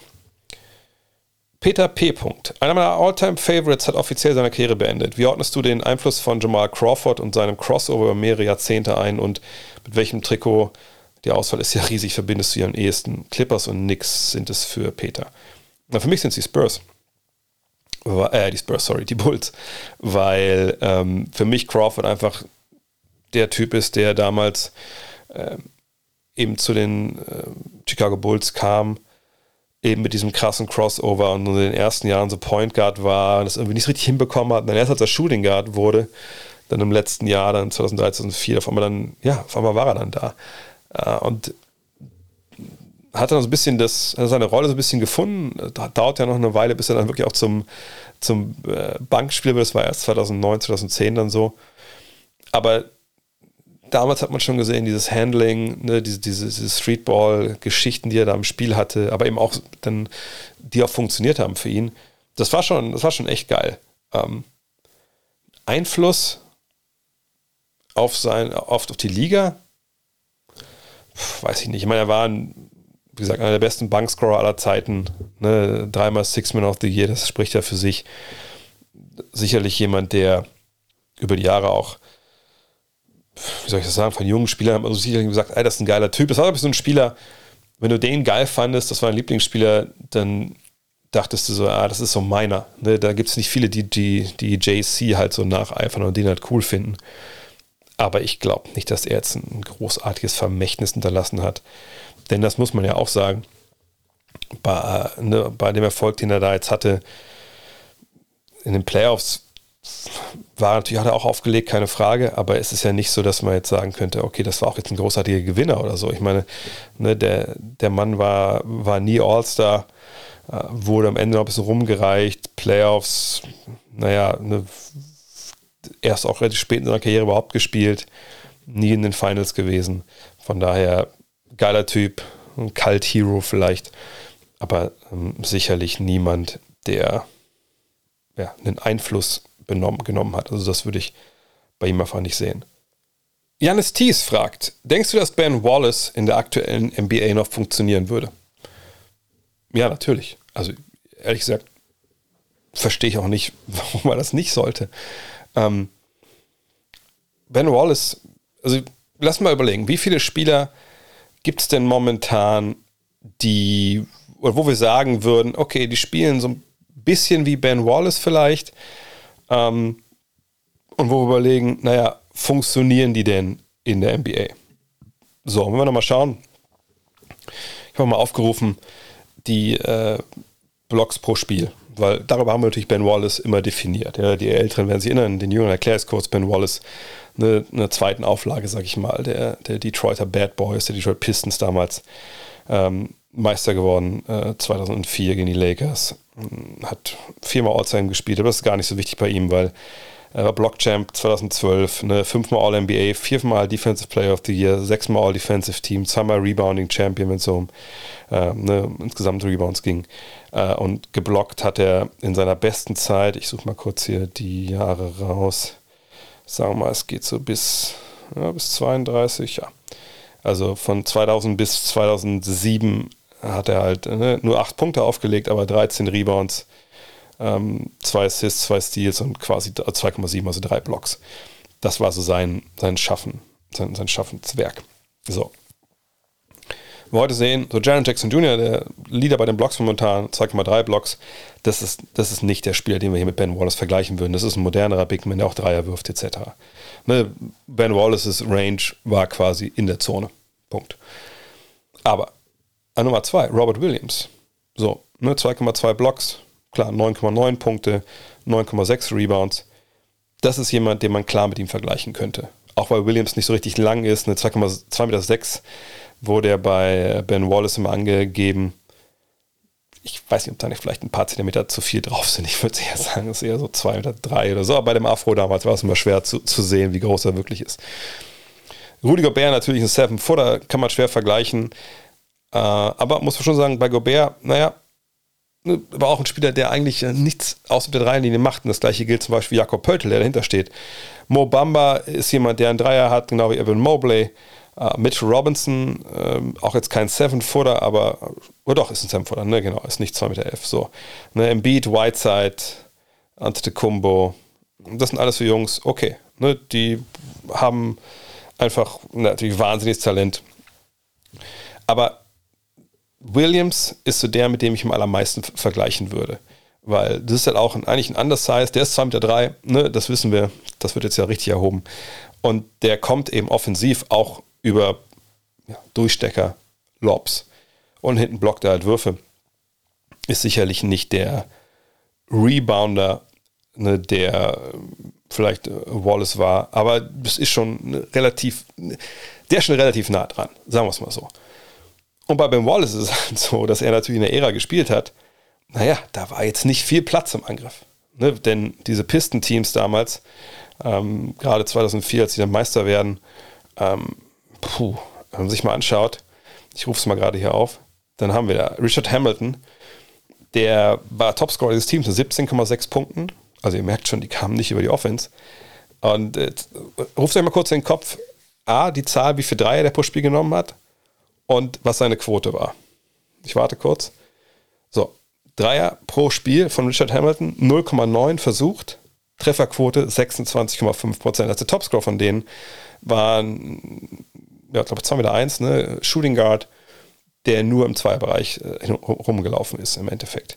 Dann Chauncey Billups, ne, Point Guard, knapp 39 Prozent, 4,3 äh, Dreier pro Spiel. Rashid Wallace als Stretch-Vierer, in Anführungszeichen, drei Dreier, aber 32% Dreierquote. Tayshawn Prince als Flügel, eigentlich aber auch Defense begabt, 36% bei zwei Versuchen. Ja, und das war's dann schon. Also Memo Okur noch mit 38% bei 0,7 Versuchen pro Spiel. Mike James von der Bank mit 36 als Point Guard. Und das waren die besten Dreierschützen. So. Sie haben in der Regel mit zwei Big Men gespielt, also meistens die auch in der Starting Five, äh Starting Five dann mit Rashid Wallace und mit Ben Wallace. So, ne, mit einem Guard, der nicht werfen konnte von außen, also von ganz weit draußen in Hamilton. Also da war einfach kein Platz da. So. Heute würde Ben Wallace offensiv wahrscheinlich viel besser funktionieren, weil er hatte eine tolle Athletik, er hat auch ähm, natürlich einige ne, Lobs gefangen und, und dann ne, durch den Ring getrümmert. Also das wäre für ihn heute sicherlich um einiges leichter, auch vorne zu Punkten zu kommen. Auch wäre sicherlich eher einer, der sagen würde, auf, du gehst hier im Offensivrebound, scheiß drauf, du arbeitest dich da durch. Ähm, und dann würde er da sicherlich auch hingehen und, und eine Menge halt abziehen. Da, zum Beispiel im Meisterschaftsjahr waren es vier Offensivrebounds pro Partie. Ähm, der würde total funktionieren. Und hinten, wie gesagt, er war ein kleinerer Big Man, der einfach sich gut bewegt hat, ne? der einen tollen Instinkt hatte auch, ähm, der auch mit anderen Big Man spielen konnte. Das würde total funktionieren. Also ich denke, er würde mindestens genauso gut auflegen, wie er das damals gemacht hat. Vielleicht heute sogar noch ein bisschen besser. Ähm, weil er auch, glaube ich, switchable gewesen wäre. Sicherlich hätte man das noch ein bisschen mehr trainieren müssen, aber nee, also ich mache mir gar keine Sorgen um Ben Wallace. Und wie gesagt, die All-Time Greats, und da gehört Wallace defensiv dazu, das ist nicht so, dass sie heute nicht spielen können würden. Das, glaube ich, ist noch ein Gedanken, wo wir uns von lösen müssen. Denn so viel anders ist der Basketball heute nicht. Die Leute, die heute nicht funktionieren würden, sind die, die nicht, äh, wie soll ich sagen, die nicht elitär auf irgendeinem Level sind. Ne? Also wenn du irgendeinen Center hast, der so ein bisschen Würfe blocken konnte, aber nicht werfen äh, und halbwegs rebounden, dann würde heute sicherlich nicht mehr die Rolle spielen. Aber die All-Time Greats, die würden heute genauso funktionieren, vielleicht sogar noch ein bisschen besser. Sebastian Schneeberger fragt, eine Frage zu Moses Malone. Wo würdest du ihn ein unter den All-Time Great Big Man und welchen Einfluss hätte er, wenn er heute spielen würde? Gut, das habe ich die Antwort natürlich schon vorweggegeben. auch er würde natürlich einfach funktionieren. Bei Moses Malone muss ich sagen, habe ich zu wenig ähm, jetzt selber so live gesehen. Äh, da habe ich natürlich viel gelesen ähm, drüber. Ähm, er, er, soll ja als, äh, als junger Center, er kam ja von der Highschool damals in die, in die ABA, schon unglaublich schnell und, und ne, auch behende gewesen sein, dass er auch vor, vor Dribblern bleiben konnte. Das war natürlich damals noch nicht so, so eine Kernkompetenz. Ähm, aber ich kenne natürlich dann eher so aus den ja, Anfang der 90er oder so. Da war natürlich schon die Messe gelesen, athletisch für ihn. Er hat ja ewig lang gespielt und bis 39, äh, so ein bisschen dann auch vom Vertrag zu Vertrag gehangelt. Da war er einfach ein großer Körper, der noch, der noch rebounden konnte und ab und zu wirklich mal, wirklich ganz, ganz ab und zu mal einen Wurf blocken. War auch nie dieser große Shotblocker, er war halt ein Rebound. Aber er war jemand, der in seiner besten Zeit, ich meine, der hat in einem Jahr in Houston sieben Offensivrebounds pro Spiel gezogen. So, und das schreibt auch zum Beispiel Bill Simmons, äh, Bill Simmons in seinem Book of Basketball, dass er so der Superstar ist, der am meisten aus, aus einem Gimmick rausgeholt hat, aus einer Sache halt, die er gut konnte. Die konnte er elitär. Das war offensives Rebound. Er war halt so leidenschaftlich dabei, mit, mit so viel Wucht, dass, dass man konnte ihn da kaum weghalten vom, vom offensiven Brett. Und so hat er halt gescored. Also, ne, ich glaube, so Highlight-Tapes von ihm, das sind auch wirklich nur so, ja, Rebounds, offensive Rebounds und dann haut hier Dinge irgendwie rein. Also das weiß auch keiner, der den Dream Shake ausgepackt hat oder so. Von daher, ich glaube schon, dass auch heutzutage funktionieren wird, weil er in der Hinsicht einfach ein, ein wahnsinniges Talent hatte. Definitiv würde ich mir vielleicht ein bisschen Sorgen machen, aber um die Frage abschließend zu beantworten, bin ich ehrlich, habe ich nicht so, habe ich nicht von ihm genug gesehen. Ähm, aber auch bei ihm, All-Time Great, er würde auf jeden Fall äh, großen Beitrag leisten. Ähm, wie gesagt, aber die Frage ist halt defensiv. Aber auch da traue ich mir das eigentlich ganz gut zu. Mind Tricks Music fragt, es gibt viele Interviews und Kommentare von Stars, zum Beispiel Kobe, MJ und so weiter, über Allen Iverson, die zu dem Ergebnis kommen, dass wenn Iverson größer gewesen wäre, dass sie alle ein Problem gehabt hätten. Ist das bloß Honig ums Maul schmieren oder was hätte ein größerer AI erreichen können? Wie wäre seine Karriere verlaufen? Ich glaube, die Karriere wäre ganz ähnlich verlaufen. Ähm, ich meine, bei AI war es ja so, dass er natürlich anders heißt, in dem Sinne selbst für die 1 war, denn diese offizielle Größenangabe von 1,83, die war halt ein schlechter Scherz. Also der Mann war 1,75, irgendwie sowas. So. Ähm, da war natürlich einer der unwiderstehlichsten Scorer äh, seiner Zeit und äh, wenn ihr Hall of Game und ja, Larry Bird Teil 2 kommt bald. Wenn Hall of Game so unsere erste Folge gehört habt, dann wisst ihr, was für ein Ausnahmespieler er halt war und auf welche Art und Weise er gescored hat. Ich glaube, was, wenn wir jetzt sagen, also sagen wir, er wäre jetzt nicht 1,75, sagen wir mal 1,95 groß gewesen. Das ist 20 Zentimeter, das ist schon eine Menge, aber sagen wir mal, ne, weil ich glaube 1,85 macht keinen Unterschied, aber 1,95 dann vielleicht schon. Dann reden wir vielleicht davon, dass ähm, seine Karriere, und die läuft ja eigentlich relativ lange wirklich gut. Also mit 32 in Denver legt er ja noch 26 Punkte auf und danach geht es dann in der Saison drauf ein bisschen bergab, als er dann in Denver aufs, aufs Abstellgleis geschoben wird. Und dann geht er ähm, nach Detroit und dann nach Memphis und am Ende dann Philly. Ähm, und dann noch in der Türkei natürlich. Ähm, ich glaube, wenn er eine 1,95 ist, dann kann er wahrscheinlich seine Karriere noch ein paar Jahre verlängern, weil er einfach dann auch über, über Post-Ups kommen kann, etc. Aber es hätte sicherlich nichts daran geändert, wie er gespielt hat. So, er hat keine Dreier getroffen, sagen wir es mal so. Er hat ja schon relativ viele versucht äh, in seiner Karriere für die damalige Zeit, auch wenn es dann, ich, ich glaube, so am allermeisten waren es so vier Dreier pro Spiel. Äh, aber ne, hat auch nicht wirklich gut getroffen, war er nicht wirklich effizient. Ähm, er war jemand, der einen Ball in der Hand brauchte. Ähm, er wäre sicherlich die gleichen Iverson-Cuts da gelaufen, er hätte die gleichen Würfe genommen, wäre zum Korb gegangen, hätte Sachen einfach mehr wegstecken können, keine Frage. Ähm, dieses Problem, wenn du 20 Meter draufpackst, bist du noch genauso schnell. Das wahrscheinlich eher nicht. Aber dann hätte er auch wahrscheinlich höher finishen können und so. Das wäre ungefähr gleich geblieben. Und er hätte seine Karriere verlängert. Aber ich glaube eben nicht, dass er jetzt auf ein anderes Level nochmal gekommen wäre, weil ich sag, den Dreier hätte er nicht getroffen. Er wäre jetzt auch nicht in der Lage gewesen, irgendwie alle zu posten irgendwie. Ähm, klar hätte er dann, wenn er so wie MJ irgendwann gespielt hätte mit, mit Fadeaways, okay. Aber diese Einstellung, die er zum Basketball hatte, also My Way or, oder auch The Highway im Endeffekt, ne, auch jetzt nicht unbedingt immer Winning Basketball gespielt hat, die Art und Weise, wie er auch an seinem Körper Raubbau betrieben hat, nicht nur mit dem Basketballspiel, sondern auch mit allem, was so abseits des Parketts, äh, darüber reden wir auch bei Hall of Game, über die ganzen Urban Legends und so. Da muss man sagen, nee, der hätte jetzt 20 Zentimeter mehr oder weniger auch keinen Unterschied gemacht. Denn ich glaube, er wäre genauso durch die äh, Stripclubs gezogen und das hätte dann sicher, sicherlich nicht, irgendwie geändert. Ähm, aber ja, man hätte es auf jeden Fall gerne gesehen, einfach um zu sehen, wie, ja, also, obwohl, naja, wie gesagt, es hätte, nicht, hätte nichts geändert, sorry, es ist ein bisschen rumschwaber, es hätte aber nichts geändert. Er, er wäre ein geiler Spieler gewesen. Er hätte vielleicht dann gegen Kobe und gegen äh, MJ noch mehr Punkte machen können. Aber nee, am Ende des Tages hätte es nicht viel geändert, wenn man ehrlich ist. Nico Mentis fragt, heute Nacht sind mit Gonzaga und Arizona zwei Number One Seeds aus dem NCAA Tournament geflogen.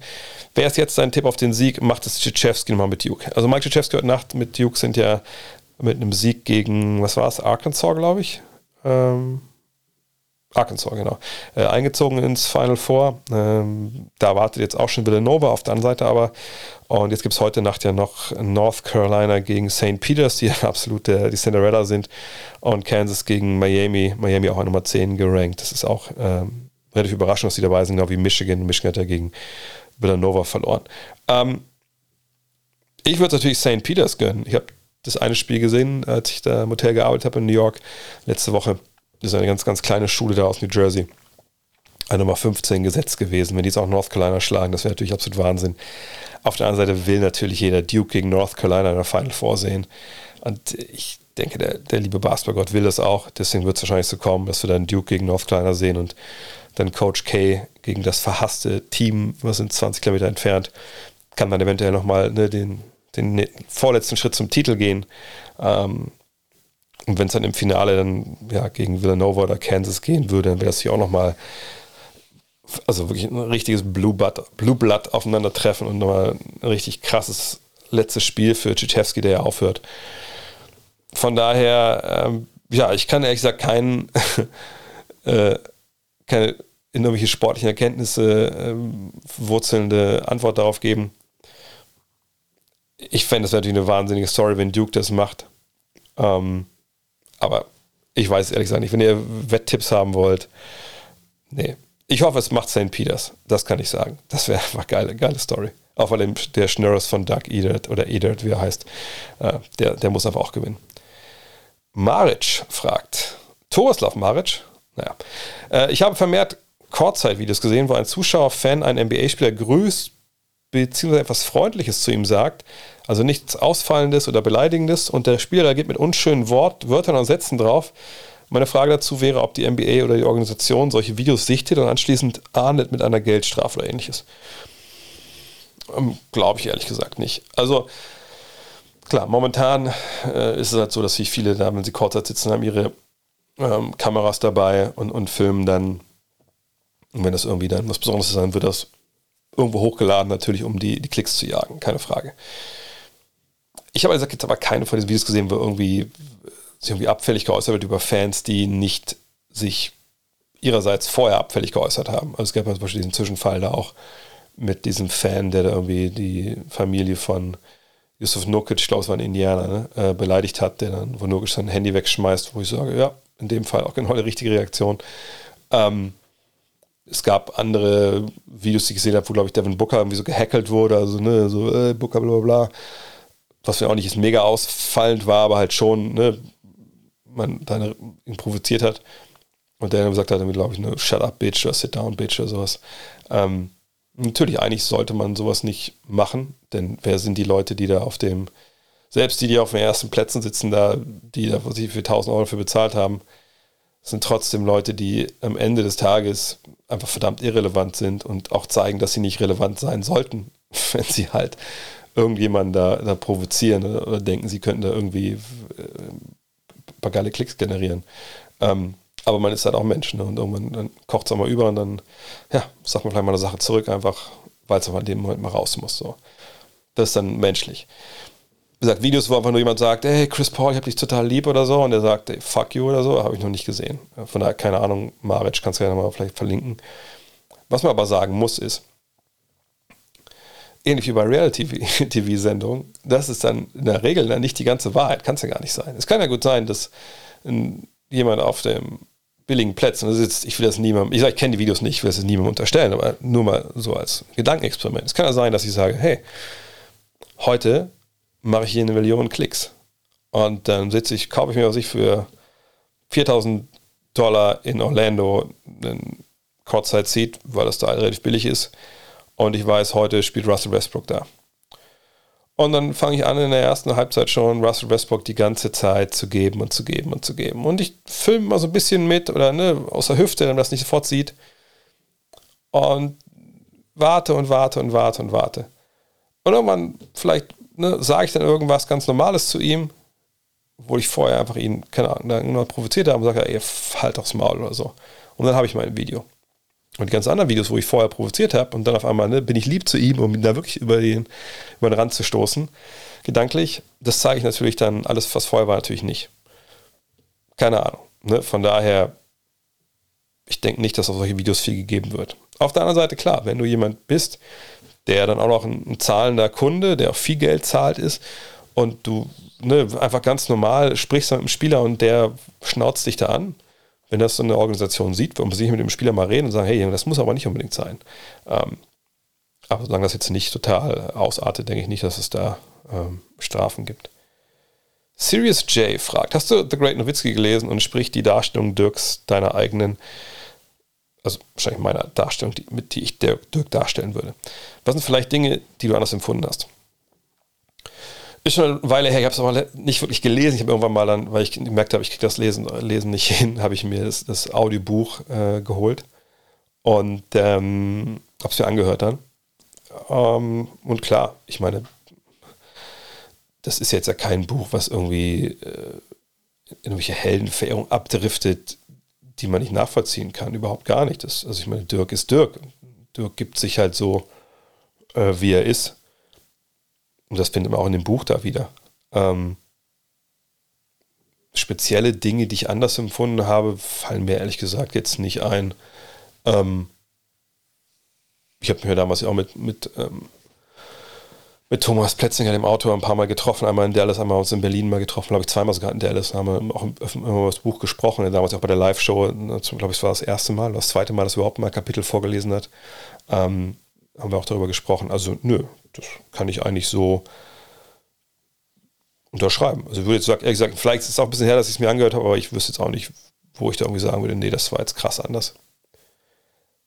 Benjamin Silbermann fragt, gibt, gib uns doch mal einen kleineren Eindruck, Reisebericht, wie ist es in Corona-Zeiten in die USA zu reisen? Überwiegt die Freude oder ist es eher anstrengend aufgrund der aktuell noch geltenden Regelungen und der gegebenenfalls eigenen Regeln, die man sich selber auferlegt?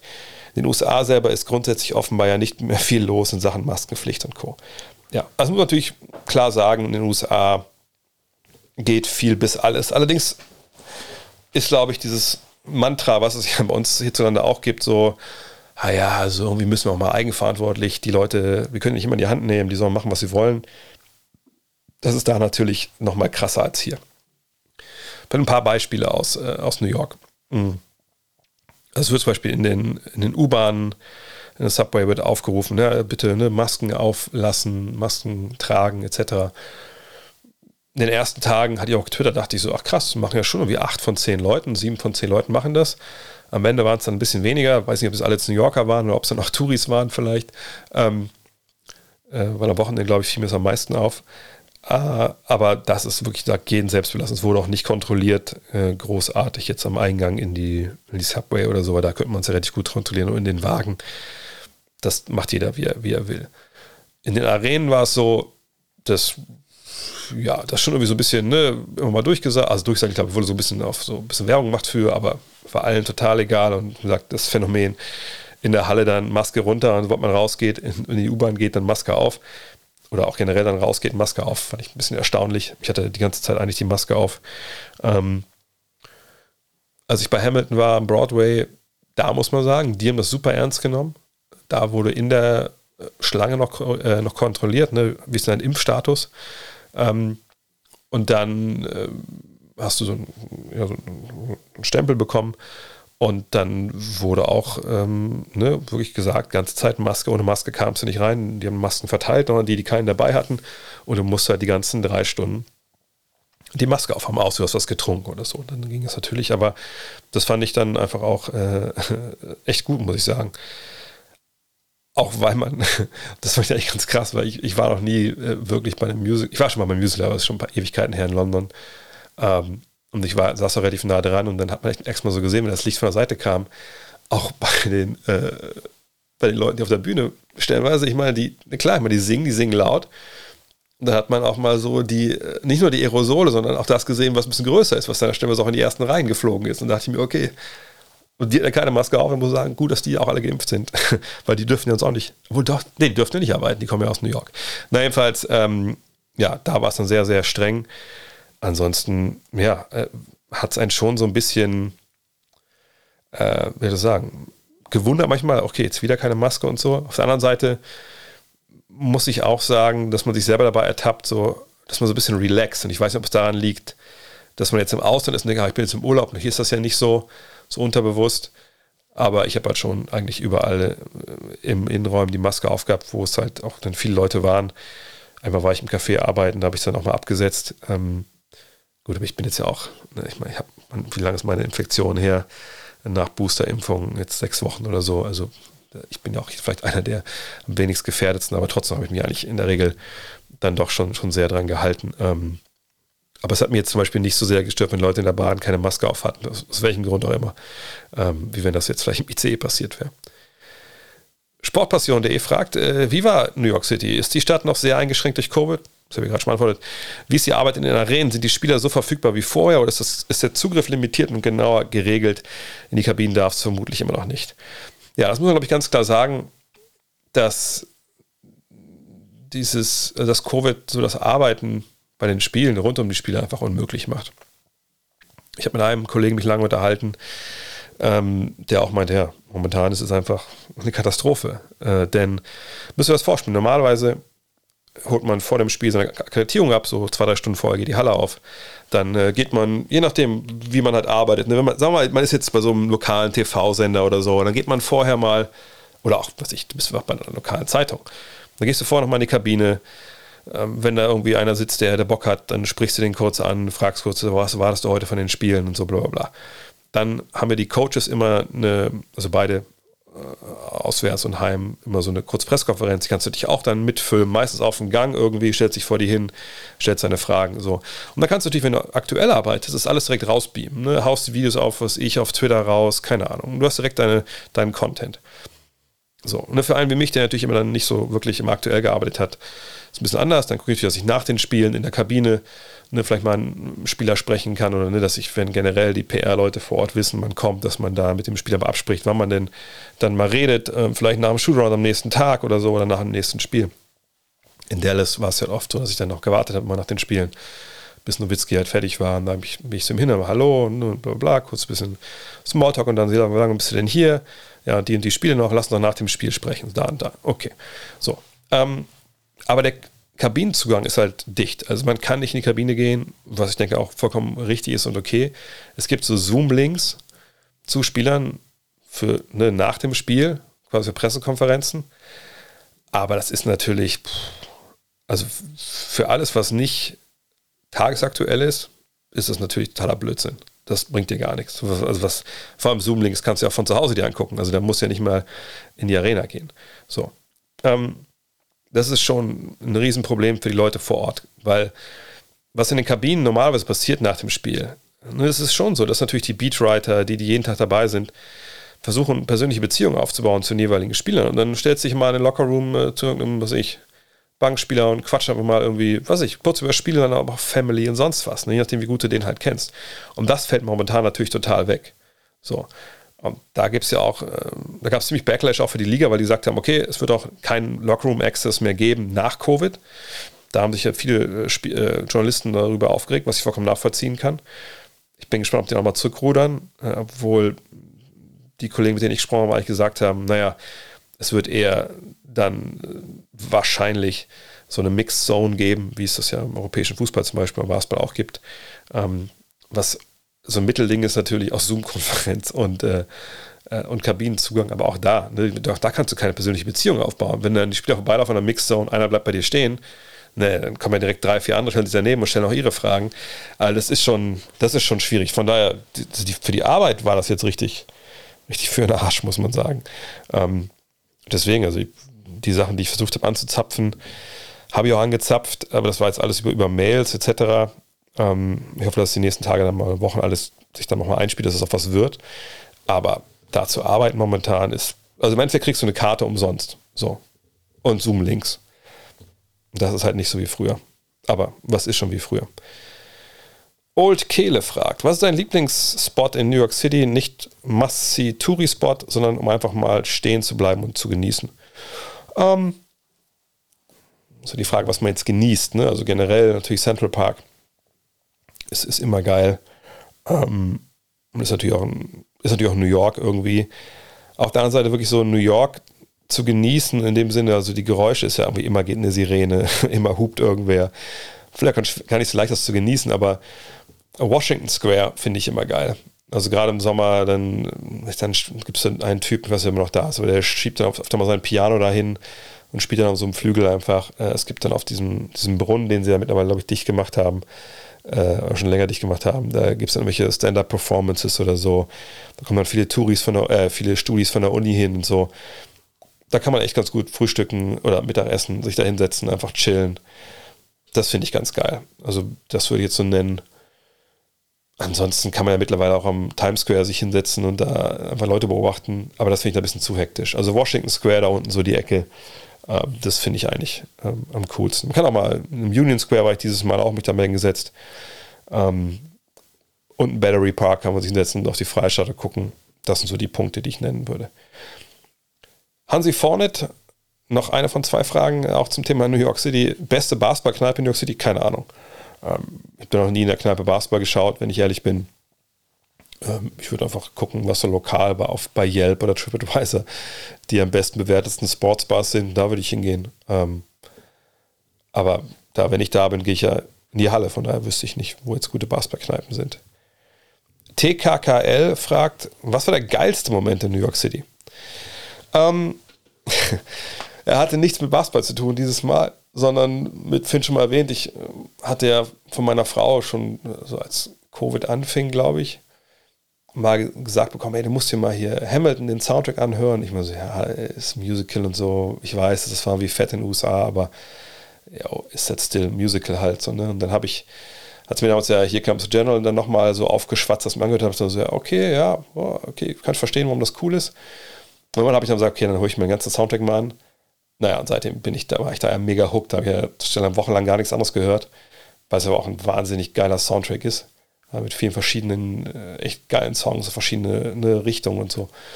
Naja, und dann ähm, eigentlich waren meine Mädels ja mitgekommen, aber dadurch, dass meine Tochter ja auch Opfer war dieser strengen Regeln, dass man ab fünf Jahren doppelt geimpft sein muss und genesenen Status gibt es halt nicht, konnten sie nicht mitkommen. Gut, die Regeln fielen dann eine Woche, nachdem die Flüge finalisiert werden mussten. Naja, wie es manchmal so läuft. Aber da war ich alleine und dachte mir, komm, ich hole mir Karten für Hamilton. So. Ich wusste ja, dass nicht mehr der Original-Cast halt ist und so, aber ich dachte mir, es ist schon mal ganz geil, mal so ein Ding wirklich da zu sehen. Und dann habe ich mir die Karten geholt. Die sind ja, also früher waren die ja unfassbar teuer, hätte ich mir nie neben leisten können, aber so sind 230 Dollar, so 5,3, bisschen links. Das war es mir jetzt auch wert. Ähm, und das war unfassbar. Das waren unfassbare drei Stunden, die ich einfach, also das hat mich so geflasht, wie, wie, wie schon ewig nichts mehr. Und äh, also auch so was Performances angeht, klar, Basketball ist immer noch mal außen vor, aber das ist das Beste, was ich je gesehen habe. Und ähm, das war krass, einfach zu erleben, auf so, auf so einer Bühne, so ein Ensemble, ne, das sind ja 20 Leute, denke ich mal, wie das alles ineinander greift. Ne, die machen ja auch, die machen eine Pause die zwischendurch, so eine Viertelstunde, aber ne, dann dazu, dazwischen läuft ja alles ne, ineinander über und einfach geile Lieder, wirklich eindrucksvolle Darsteller. Äh, natürlich auch geil, dass, und ich wusste gar nicht, ich dachte mal, wo ist das, das Orchester, sind ja unter der Bühne, sind die ja. Und einfach das alles so, das hat mich so unglaublich geflasht, dass ich, dass ich echt, ehrlich gesagt habe, ich habe geguckt nochmal, okay, wann spielen, ich war sonntags da, mittags, es gibt ja immer so, stellen wir so Matinees. Und dann guckt er, okay, wann, ist, wann spielen die Montag wieder? Montag haben sie halt nicht gespielt, das Ruhetag. Äh, und dann hätten sie halt, also Dienstagabend, da hatte ich ja ein Basketballspiel, am Mittwoch hätten sie nachmittags nochmal eine Show gehabt. Aber da waren wir schon im Flieger. Sonst wäre ich echt nochmal reingegangen. Also so, so krass war das. Von daher, ja, Hamilton war auf jeden Fall ähm, der geilste Moment, auch wenn er über, über drei Stunden ging. Ja, hoffe, der, oh, eine Stunde 41? Oh Gottes Willen. Ich hoffe, das war jetzt auch ein halbwegs guter Moment für euch mit dem zweiten Teil des Podcasts. Wieso war das so lange? Ja, wenn man Spaß hat, dann geht das auch schnell vorbei. Hinweis nochmal, wenn ihr es noch supporten wollt, hier auf next.de könnt ihr euch registrieren als, als Supporter, eine Screenshot schicken, ab einem Euro geht's los, ab 8 Euro gibt es dann auch das T-Shirt ähm, ne, oder patreon.com und ganz, ganz abschließend, ich weiß, viele hören dann gar nicht mehr weiter, aber The Magazine Nummer 1, der nationale Albtraum hat jetzt ein Ende, hoffentlich am Montag. Am Freitag wurde alles verschickt. Samstag hat es noch keiner gehabt, Montag. Und vielleicht die Bitte an euch, wenn ihr das Ganze bekommt, also ich, ich, wenn ihr Bock habt, filmt euch doch, wie ihr vielleicht das Ding, lasst euch filmen, wie ihr das Ding auspackt, eure Reaktion, würde mich gerne mal interessieren. Oder gerne auch mir eine Rezension schicken, Kommentare schicken, ob ihr es geil findet, ob ihr es scheiße findet. Ähm, ich möchte es einfach wissen. Ne? Wir möchten es alle wissen. Wir möchten, weil wir haben es jetzt, ich habe es hier schon zwei Wochen liegen, äh, hier links von mir und es, es, nervt mich so, dass ich noch, noch kein Feedback habe von, von irgendwem. Aber von einem einzigen habe ich ein Feedback. Kann ich sagen, von wem? Weiß ich gar nicht. Ne, er ist ein guter Kumpel von ganz, ganz früher aus Köln, der mit einem Nationalspiel zusammenarbeitet. Der meinte ich habe das vercheckt, kannst du mir einen schicken? Und ich so, ja, Mann, schick dir das. Und er meinte, es ist richtig geil und ist unfassbar. Das Eichhörnchen fand es auch gut, natürlich im Central Park. Vielleicht habt ihr die Bilder gesehen. Aber und ich habe es bei, äh, bei dem Trip jetzt in New York einmal kurz in, in so eine kleinere Runde gegeben. Die fand es auch stark. Aber wie gesagt, schickt uns gerne das zu. Wir würden da gerne vielleicht auch mit so, so eine so eine Landingpage machen, vielleicht auf der Website, ne, dass Leute direkt sehen, ne, wie das Leser finden und so. Also würde mich freuen, wenn ihr da äh, mir was schicken könntet. Auf, auch gerne auf sozialen Medien und Co., weil wir sind natürlich auch unsicher. Ne, ist das alles richtig gewesen, ist das gut gewesen? Welchen, wie gehen wir jetzt weiter mit dem Weg? Aber wie gesagt, ich freue mich drauf, wenn das dann morgen am Montag bei euch da ist, wenn ihr euch dann meldet. Das würde mich glücklich machen, glaube ich. Hoffe ich. Außer es ist totale Scheiße, sagt ihr alle, dann macht sich eher unglücklich, aber das ist ja auch gut zu wissen, dass wir da auf dem falschen Weg sind. In diesem Sinne, euch noch einen tollen Restsonntag, wenn ihr Sonntag gehört. Ansonsten hören wir uns dann die kommende Woche wieder. Dann mit, ja, Rapid Direction, Fragen Podcast, Premium Podcast, all die guten Dinge. Haut rein. Ciao. Hello. Look at this. That is amazing. Thomas Wade with a steal. The emotions of Dirk dreamed of. Hoping to have another chance after the bitter loss in 2006. Watch this play.